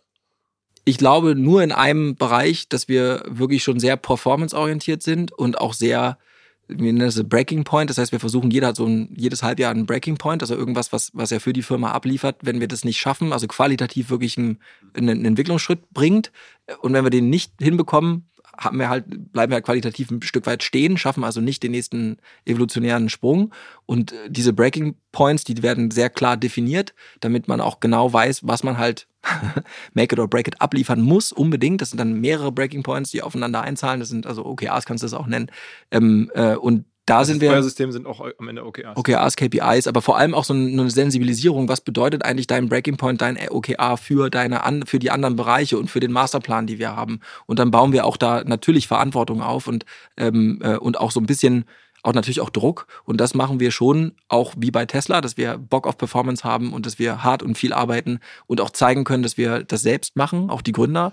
Ähm, aber, und das ist der, glaube ich, der Punkt, wo wir unähnlich sind, ist, wir haben wir haben, ich würde immer noch sagen, mit dem äh, mit unserem Top-Leadership würde ich auch privat immer noch sehr gerne abhängen. Das heißt, das sind Leute, wo du dich, wo du auch am Flughafen acht Stunden Verspätung haben kannst und du verbringst mit denen trotzdem gerne Zeit, weil du dir vertraust. Und diese Vertrauensebene, die hat mir bei Tesla total gefühlt, äh, gefehlt, ja, so. Und das ist, glaube ich, schon Fühlst du dich schon genug gesehen für das, was ihr da macht. Also ich meine, klar, wir haben jetzt auf der einen Seite die geringe Zahl bislang an installierten Wärmepumpen, auf der anderen Seite die, die große Vision und so ganz weit hergeholt. Also ich meine, ja, es, muss erstmal alles, alles exekuten, aber ja, es, es, gibt mal eine deutsche Firma, die es halt probiert und die wirklich so angreift. Und du hast ja beschrieben, so viele Themen gibt es gar nicht, wo, wo man aus Deutschland heraus was bauen kann, was so auf dem Weltmarkt noch eine Rolle spielt. Und das, glaube ich, stimmt ja wirklich. Ähm, Vielleicht gibt es ein paar mehr, aber so viele, also viele gibt es nicht. Ähm, äh, fühlt sich dafür so in, in Deutschland schon, so bist du schon, so wenn jetzt irgendwie äh, ausreichend wahrgenommen in, den, in der breiten, breiten Masse oder hast du das Gefühl, es gibt noch viel zu viele Menschen, die sagen 1,5 was? Was soll das sein? Was machen die? Ist das nicht das Ding von der Frau Neubauer oder so? Ich weiß nicht. Also, ja, da, wo steht ihr da? Du, aber also ganz ehrliche Antwort, ähm, ich bin da total äh, bipolar. Und ich glaube, ich bin auch als, ich habe diese typische Gründerstörung, dass es dir erstens nie genug ist und auf der anderen Seite gleichzeitig viel zu viel. Also ich werde mittlerweile schon angesprochen auch auf der Straße und wir auch wirklich kriegen geiles, also ich habe Leute, die einfach nur mir auf die Schulter tippen und dann ihr Handy zeigen, weil sie hinten auf dem Handy den 1,5 Grad Sticker drauf haben ne, und sagen so geil. So oder auch beim Joggen irgendwelche Leute, die sich beworben haben und sagen, Alter, ist es geil. Ich war jetzt neulich auf einer privaten Geburtstagsparty und da haben drei Leute an dem Tisch, wo ich noch niemanden kannte, aus was war in Berlin im Soho-Haus, ähm, haben sich da haben, haben haben gesagt, die haben sich bei uns beworben und haben den, den Platz nicht bekommen. ja. Ähm, okay. Und den den, ähm, und das sind coole Leute gewesen. Und ähm, insofern würde ich sagen, in bestimmten Momenten schon total. Und in anderen, dann verlässt du deine Blase und kommst in andere Bereiche. Und ähm, natürlich hast du auch das, genau das, du beschreibst es. Wir sind, in, wir sind auf, aus bestimmten Gesichtspunkten mega weit.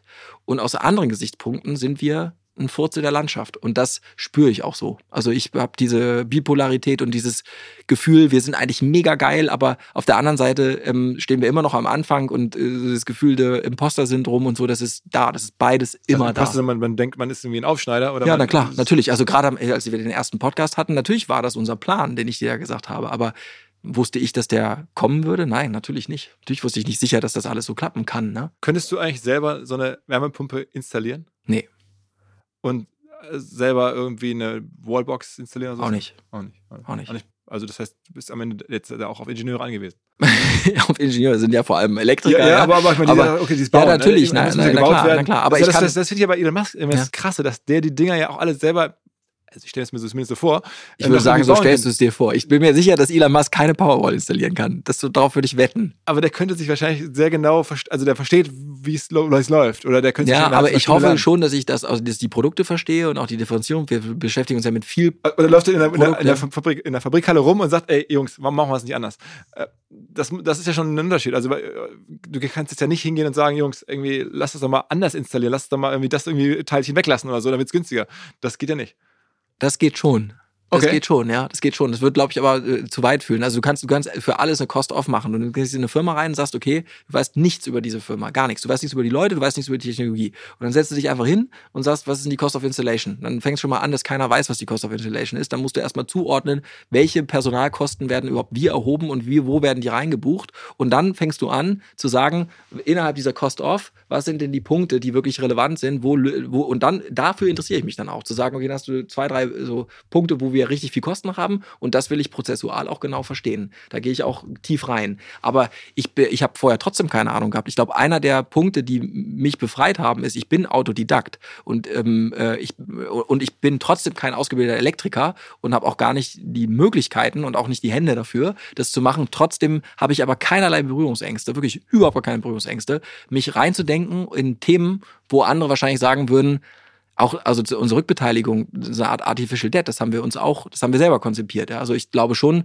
du musst als Unternehmer oder auch als C-Level ähm, oder auch als Führungsfigur verstehen, was ist dein Business und du musst auch ähm, eine Meinung haben und ein Gefühl dafür haben, wie die Basic Principles, ob die nun technisch sind, ob es People sind, ob es KPIs sind, spielt gar keine Rolle. Egal was es ist, du musst es verstehen, wenn es essentiell ist. Und ähm, den Anspruch habe ich auch. Heißt trotzdem nicht, dass ich eine, eine Wallbox anschließen könnte. Okay, alles klar. Okay, jetzt habe ich, glaube ich, alles gefragt. ähm, du hast mir vorher gesagt, du musst eigentlich früher los, jetzt hast du es wahrscheinlich überzogen. Ähm, ich hoffe, es ähm, war es trotzdem wert. Ähm, ich fand es ein grandioses Gespräch. Vielen, vielen Dank ähm, fürs Update. Ähm, und ja, in zwei Jahren dann spätestens wieder oder vielleicht zum IPO oder zur Monsterrunde, ich weiß es nicht. Ähm, wir werden es, würden es gerne begleiten und, und hier ab und zu haben wir eh Kontakt in Hamburg. Ähm, ich drücke dir die sehr die Daumen und ähm, ja, mal gucken. 1,5 Grad. Auf geht's. Auf geht's. Vielen Dank für eure Zeit, dass ihr durchgehalten habt. Ich glaube, es waren doch wieder ein bisschen länger. Ja, ja aber zu Recht. Zu Recht. Es ist eine große Geschichte. Es ist auch wirklich eine große Geschichte. Ja, ich hoffe es. Ich hoffe, wir sind es. Ja, bleibt uns gewogen. Vielen Dank. Alles klar. Ciao, ciao. Tschüss. Frage. Wie macht man Tools, die für Agenturen und Freelancer besonders spannend, besonders hilfreich sind? Na, man fragt sie. Unser Partner Mitwald hat in Zusammenarbeit mit Agenturen eine Hosting-Lösung für Agenturen und Freelancer gebaut. Bedeutet Managed Cloud Hosting mit Top-Performance und Top-Flexibilität. Mit eigenem Rechenzentrum und partnerschaftlichen 24-7 Kundenservice. Alles aus Deutschland. Und dementsprechend natürlich DSGVO-konform und für deutsche Sicherheitsansprüche ISO-zertifiziert. Also die Rahmenbedingungen stimmen, aber das Besondere ist die eigene Verwaltungsoberfläche M-Studio, die dank intelligenter Features zu mehr Effizienz, Produktivität und Spaß bei der Arbeit verhelfen kann, abgestimmt natürlich auf die Arbeit von Freelancer und Agenturen. So macht Hosting Spaß, das sagen auch die Kollegen und das bestätigt auch die Top-Bewertung bei OMR Reviews. Mitwald ist top-rated in der Kategorie Web-Hosting-Software und gerade der Support wird da sehr lobend hervorgehoben. Wenn ihr Mitwalds Managed Cloud Hosting Lösung kennenlernen wollt, dann schaut einfach vorbei auf mitwald.de/omr. Dort findet ihr alle Infos und habt die Möglichkeit 30 Tage lang kostenlos reinzuschnuppern und alles zu testen. Einfach mal anschauen mitwald mit doppelt.de/omr.